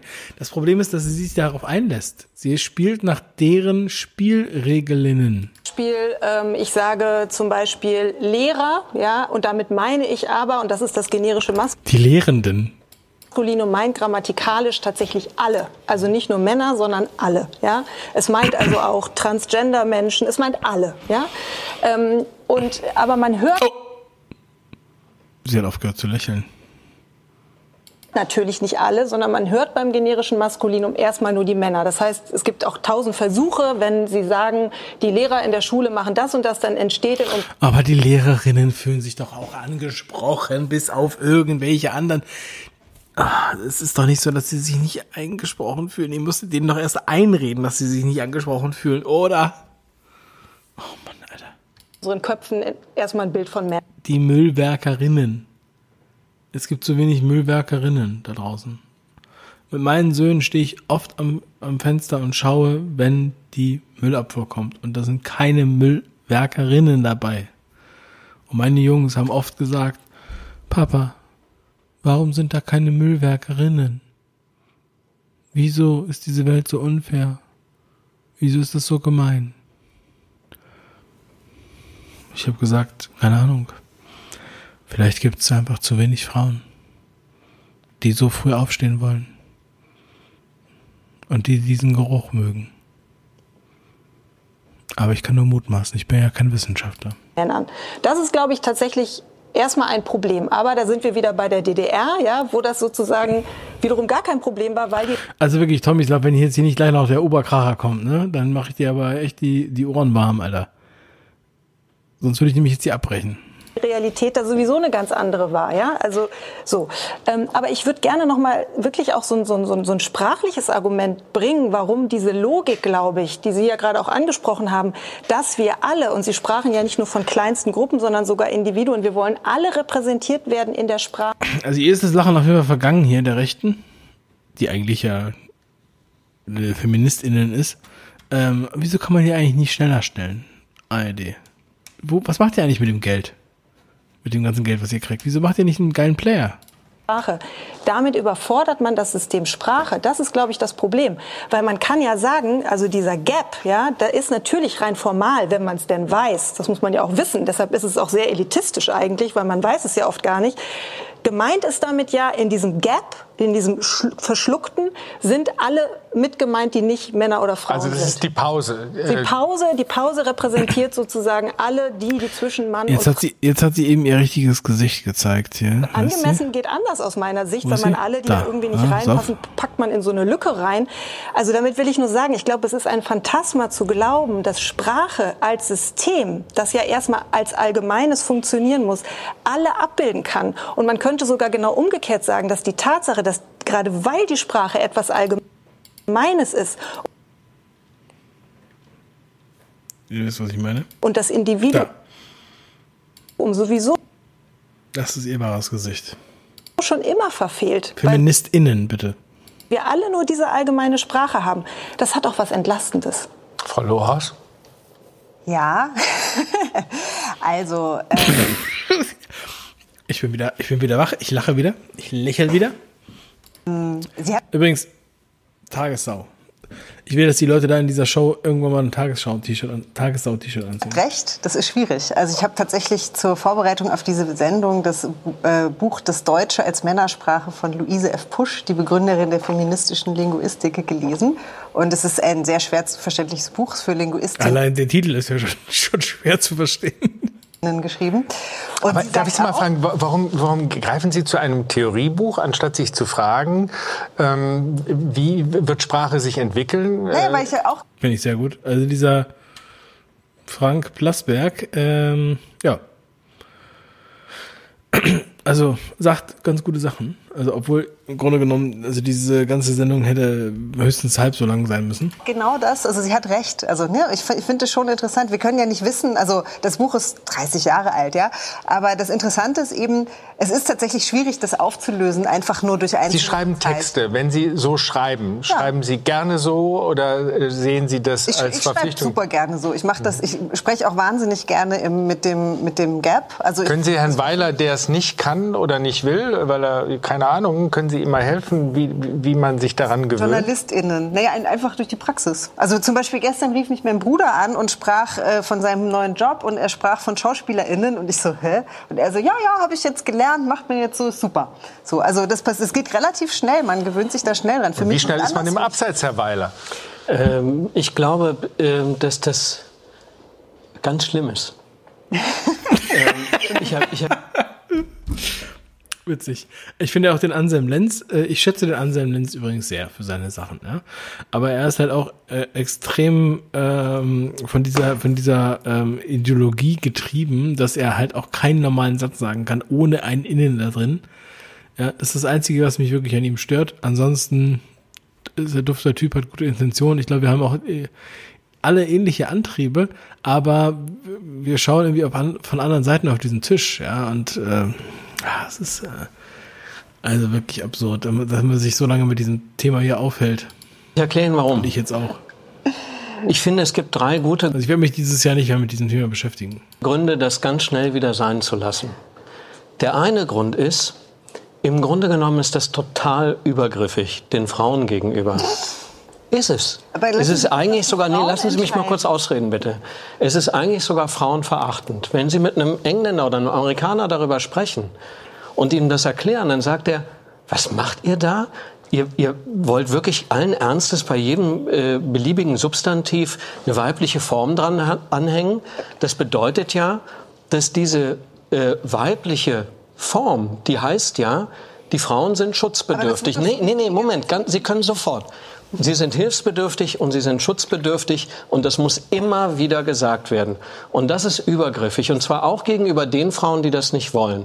Zweiter Punkt. Der zweite Grund, warum ich das absolut nicht gut Ich finde es auch gut, dass er endlich mal was sagt. Er hat ja fast die ganze Zeit nicht geredet. Und während er mal was sagt, das, das ist die, die achte Minute in diesem ganzen äh, äh, Video, unter, will sie ihn schon mal unterbrechen. gut finde, ist, es erzeugt Widerstand und Widerspruch. Wenn ich etwas sehr Gutes, nämlich eine Gendergerechtigkeit umsetzen will, dann greife ich zu affirmativen Lösungen, also zu Lösungen, die jeder akzeptieren kann und will, um das durchzusetzen und nicht zu einer Lösung, die dazu führt, dass weit über die Hälfte der Bevölkerung sagt, das finde ich bescheuert. Und dritter Punkt, dann bin ich, Sie können sofort alles sagen. Äh, und dritter Punkt, Ich habe ihr Lächeln nur kommentiert, ja. Also, Es ist unästhetisch. Es bringt überhaupt keine guten Texte hervor. Und es ist überhaupt kein Wunder, dass es keinen einzigen oh, noch fünf Minuten, Leute. Noch fünf Minuten. Ich komme mir vor wie in der Schule und ich gucke nach draußen und ich denke, da draußen ist die Freiheit und ich quäle mich durch diese letzten fünf Minuten. durchgegenderten Roman gibt, den man lesen könnte. Es ist eine kunstfeindliche, unästhetische, pietistische, technokratische Sprache. Alles, was darin gesch äh, geschrieben wird, wissen Sie, wie sich das liest? Das sind wie, wie Bekennerschreiben von der Drei Punkte haben Sie gemacht, Frau Ja, Lohaus. er hat jetzt sehr, sehr Ich lange nichts gesprochen. Ich war zuerst angesprochen. Das ist völliger Das Blödsinn. nennt man Debatte. Das ist völliger Blödsinn. So fängt sie an. Das ist erstmal ihre Antwort als erstes, ne? Leute, immer der gleiche Müll. Kein Respekt. Sie sagen, es ging um Solidarität und Respekt und um Gleichberechtigung, aber jemandem, der so eine sehr, so ein fundiertes Statement bringt, zu erzählen, es ist ein völliger Blödsinn, damit einzusteigen, ist einfach schon mal respektlos. Ja, ich lese die ganze, ja, aber ich werde unterbrochen, dann kommt er und dann. Äh, Sprechen Sie einfach, genau. Frau Rost, kein so, Problem. Also, ist es folgendermaßen. Ähm, ich lese die ganze Zeit Bücher mit Gender-Sternchen. Ich finde das sehr interessant. Eine Freundin von mir, die auch Autorin ist, die hat mal gesagt, wenn sie, die schreibt autobiografisch, die hat gesagt, wenn sie über ihre Kindheit schreibt, über die 80er, 90er, benutzt sie das generische Maskulinum, weil ihre Kindheit war das generische Maskulinum. Wenn sie über heute schreibt, dann benutzt sie eben ein Sternchen oder ne, einen Unterstrich, irgendeine Form von Gender, weil das, ähm, das, das stellt die Realität einfach anders dar. Ja? Also man kann zum Beispiel auch kreativ damit umgehen. Es gibt Es ganz stellt viele die Bücher, Realität anders dar. Punkt. Genau so. Genau wie sie es sagt. Es ist nicht die Realität, es stellt die Realität anders dar. Das wäre jetzt aber auch ein Argument für den Negerkönig in den Astrid Lindgren-Büchern, oder? Wenn man es historisch Absolut. nimmt. Nein, ich finde, das ist tatsächlich noch mal was anderes. Also, Das ist absoluter Unsinn. das generische Maskulinum finde ich nicht so schlimm wie Das generische Maskulinum. Das generische Maskulinum. das N-Wort. Ja? Ach so. Ähm, ich finde tatsächlich völlig okay, wenn, wenn, wenn, äh, Wenn, wenn, wenn. also jeder muss selber entscheiden, wie er das machen möchte. Ja. Das, ich will das nicht abschaffen darf ich in dem noch- Sinne. Ja? Jetzt Darf ich noch jeder selber entscheiden. Sie ist auch Finde ich müde. eine ganz falsche. Nee, ich bin eigentlich noch überhaupt nicht fertig, aber jetzt werde ich hier auch schon so verwirrt. Das Problem ist, ja? jetzt noch drei Minuten. Oh Mann, oh Mann, oh Mann. Jetzt weiß ich, was du meintest, Tomislav. Ja, jetzt, äh, jetzt wurde sie geknackt. habe und die muss Ja. ich gerecht aufteilen, Frau Loras. Also- Machen Sie mal weiter. Ich sag nichts. Nein, das Problem ist einfach, ähm, ich finde, es- wir, wir experimentieren mit Sprache, wir haben verschiedene Möglichkeiten, das macht tatsächlich Spaß. Es gibt niemanden, der ein Gesetz erlassen möchte dazu. Und ähm, wir können auch von mir aus anfangen, männliche Endungen zu schaffen. Ja, ist auch ein Vorschlag, dass wir, ne, damit wir eben nicht mehr diese Verwechslung haben für alle und, ähm, und für die Genau, statt es einfach so zu lassen, wo sich sowieso keiner drüber beschwert hat, sollten wir jetzt noch männliche Endungen erfinden. Wir müssen es noch komplizierter machen. Das ist ungefähr so, wie Bürokratie funktioniert. Ja, wir machen etwas, was funktioniert, komplizierter, um es dann noch komplizierter zu machen. Zum Beispiel beschäftigen wir Ärzte und Chirurgen, damit die ganze Zeit Berichte zu schreiben, geben ihnen aber keine Sekretärin. Und anstatt, dass sie sich um Patienten kümmern, müssen sie jetzt Berichte ausfüllen. Das ist die gleiche Kacke, die die da gerade vorschlägt. Männer, dass man halt sagt, Journalistin für Frauen, äh, Journalisten für alle und Journalisterich für den Mann. Das wäre zum Beispiel auch eine andere Lösung, kann ich auch mit. Da habe ich auch noch was Schönes. In Leipzig ist es ja so, da wird Fieber. der Plural von Professor mit Professorin gebildet. Das war einfach ein Scherz von einem, der die Diskussion satt war und da sind die anderen drauf eingestiegen. Das ist schon toll. Das heißt, die Professorinnen haben einen Penis und kriegen keinen Frauenparkplatz. Aber ich würde gerne noch ein, einmal so den Gedanken zuspielen. Ich finde das ja, ich, ich, ich freue mich Ich ja. muss unbedingt vermeiden, mit einer Pointe von von der Lippe aufzuhören. Wenn Sie das in 30 In Sekunden 30 schaffen. Sekunden. Ich freue mich ja, dass Sie mir recht geben, dass ich mit meiner, sagen wir mal, so ein bisschen sprachphilosophischen, sprachanalytischen, dass ich, mit, dass ich dann einen Punkt getroffen habe, dass das sprachlich eigentlich nicht geht, dieser Anspruch. Wieso machen Sie es dann trotzdem? Es geht eigentlich nicht. Das klären Sie, klären Sie. oh, die lächelnde, komische, verrückte. Nachher bitte, oder können Sie es in 15 Sekunden machen? Ich möchte nicht, dass Sie sich Naja, ganz einfach, weil, weil ich diskriminiere, also weil es weniger diskriminierend ist, weil Frauen sichtbar werden. Ich habe das vorhin schon erzählt mit Okay. dem ganzen Gehirn und es, es, es wird etwas verändern. Ganz Dankeschön. Natürlich, sie hat gar nichts erzählt. Was für ein Gehirn. Als wenn die das vom Gehirn Äh, wissen. Ich möchte es noch, äh, es hat was Versöhnliches vielleicht mit einer Schlussrunde aufzuhören. Und da ist die klassische Frage heute angebracht, weil wann kann man schon mal in die Rolle einer Frau äh, schlüpfen? Man muss es nicht, man kann es, aber stellen Sie sich vor, Sie dürften für einen Tag mit einem aus dieser Runde hier tauschen, in die Haut eines anderen schlüpfen. Wen würden Sie wählen und warum? Auf jeden Fall Jürgen von der Lippe. Der hat die allerbesten bunten Hemden und dann könnte ich endlich mal wissen, wie es sich so anfühlt. Frau Lohaus? Ähm, Herrn Ampalagan, Warum? Weil ich seine Gedanken sehr, Ja, weil sie sonst natürlich mit keinem irgendwie was gemeinsam hat. sehr klug fand und ich möchte gerne mal in sein Hirn nachvollziehen. Frau Flasspöhler? Ich auch, Herrn Antalagan. Ähm, und ich hoffe, das ist jetzt nicht in irgendeiner Form ähm, Rassistisch ist. übergriffig oder blöd, aber ich wäre tatsächlich sehr daran interessiert, mal zu erfahren, wie es ist, eine dunklere Hautfarbe zu haben. Herr Weiler? Ja. Mit Frau Flosspöller, weil dann wäre ich wenigstens einen Tag in meinem Leben klug. Herr von der Lippe, bin gespannt. Ich würde mit äh, Jan Weiler äh, tauschen wollen, weil dann äh, könnte ich mal erleben, wie das ist. Äh, Bist auch schon Opa, ne? Nee. So. Aber Kinder hätte ich dann. Auch nicht schlecht. Vielen Dank äh, für diese Runde und ich hoffe, Ihre Erwartungen, Frau Flassbühler, am Anfang sind äh, erfüllt worden, auch wenn ich jetzt nicht mehr nach den Worten gefragt habe. Aber es sind viele Worte gefallen, über die wir, glaube ich, ganz gut gesprochen haben. Ja, Herzlichen es Dank an Sie. Worte Und wir gucken gesagt. nach Hamburg zu den Tagesthemen. Pina Atala ist da. Also, ähm, es wurden viele Worte gesagt. Ja? Es wurde alles gesagt, nur nicht von jedem. Und einige haben auch gar nichts gesagt. Ja, ja äh, meine Lieben, vielen lieben Dank für diesen nächtlichen Ausflug in die Welt des Fernsehens. Dafür bezahlen wir immer GEZ. Ich bezahle ja nicht nur privat GEZ, sondern auch für mein Büro. Äh, obwohl alle meine Mitarbeiter auch alle GEZ bezahlen. Ne? Das ist ja der, das ist ja die Farce, da muss man ja immer doppelt bezahlen. Ich weiß nicht, ob man da nochmal gegen klagen muss oder kann. Ähm, also ich danke euch äh, für euren Beistand, muss ich ganz ehrlich sagen, in erster Linie. Ich rede gar nicht davon, dass ich, äh, also eure Aufmerksamkeit auch, aber wenn ich hier alleine gesessen hätte, wäre es echt, echt, traurig gewesen. Ja, morgen kommt Lanz. Und ich glaube, ich werde morgen Abend noch Lanz kommentieren. Ähm, einfach, äh, weil ich jetzt im, in dem Mut bin. Seitdem ich diese Präsidentschaftsdebatte da äh, kommentiert habe, bin ich im Mode. Also, meine Lieben, ich hoffe, ihr könnt alles gut verstehen. Ich hoffe, ihr kommt jetzt gut ins Bett. Ich hoffe, ihr habt noch genug Bier, um diese Nacht zu überstehen. Oder Wein oder was ihr auch immer trinkt. Und illegal Spirituosen. Nein. Also, schlaft gut und macht gut. Was ist da los?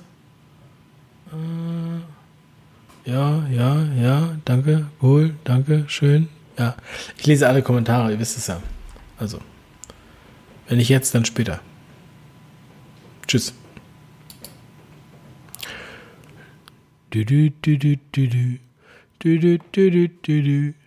Du, du, du, du, du. La, la, la, la, la, la.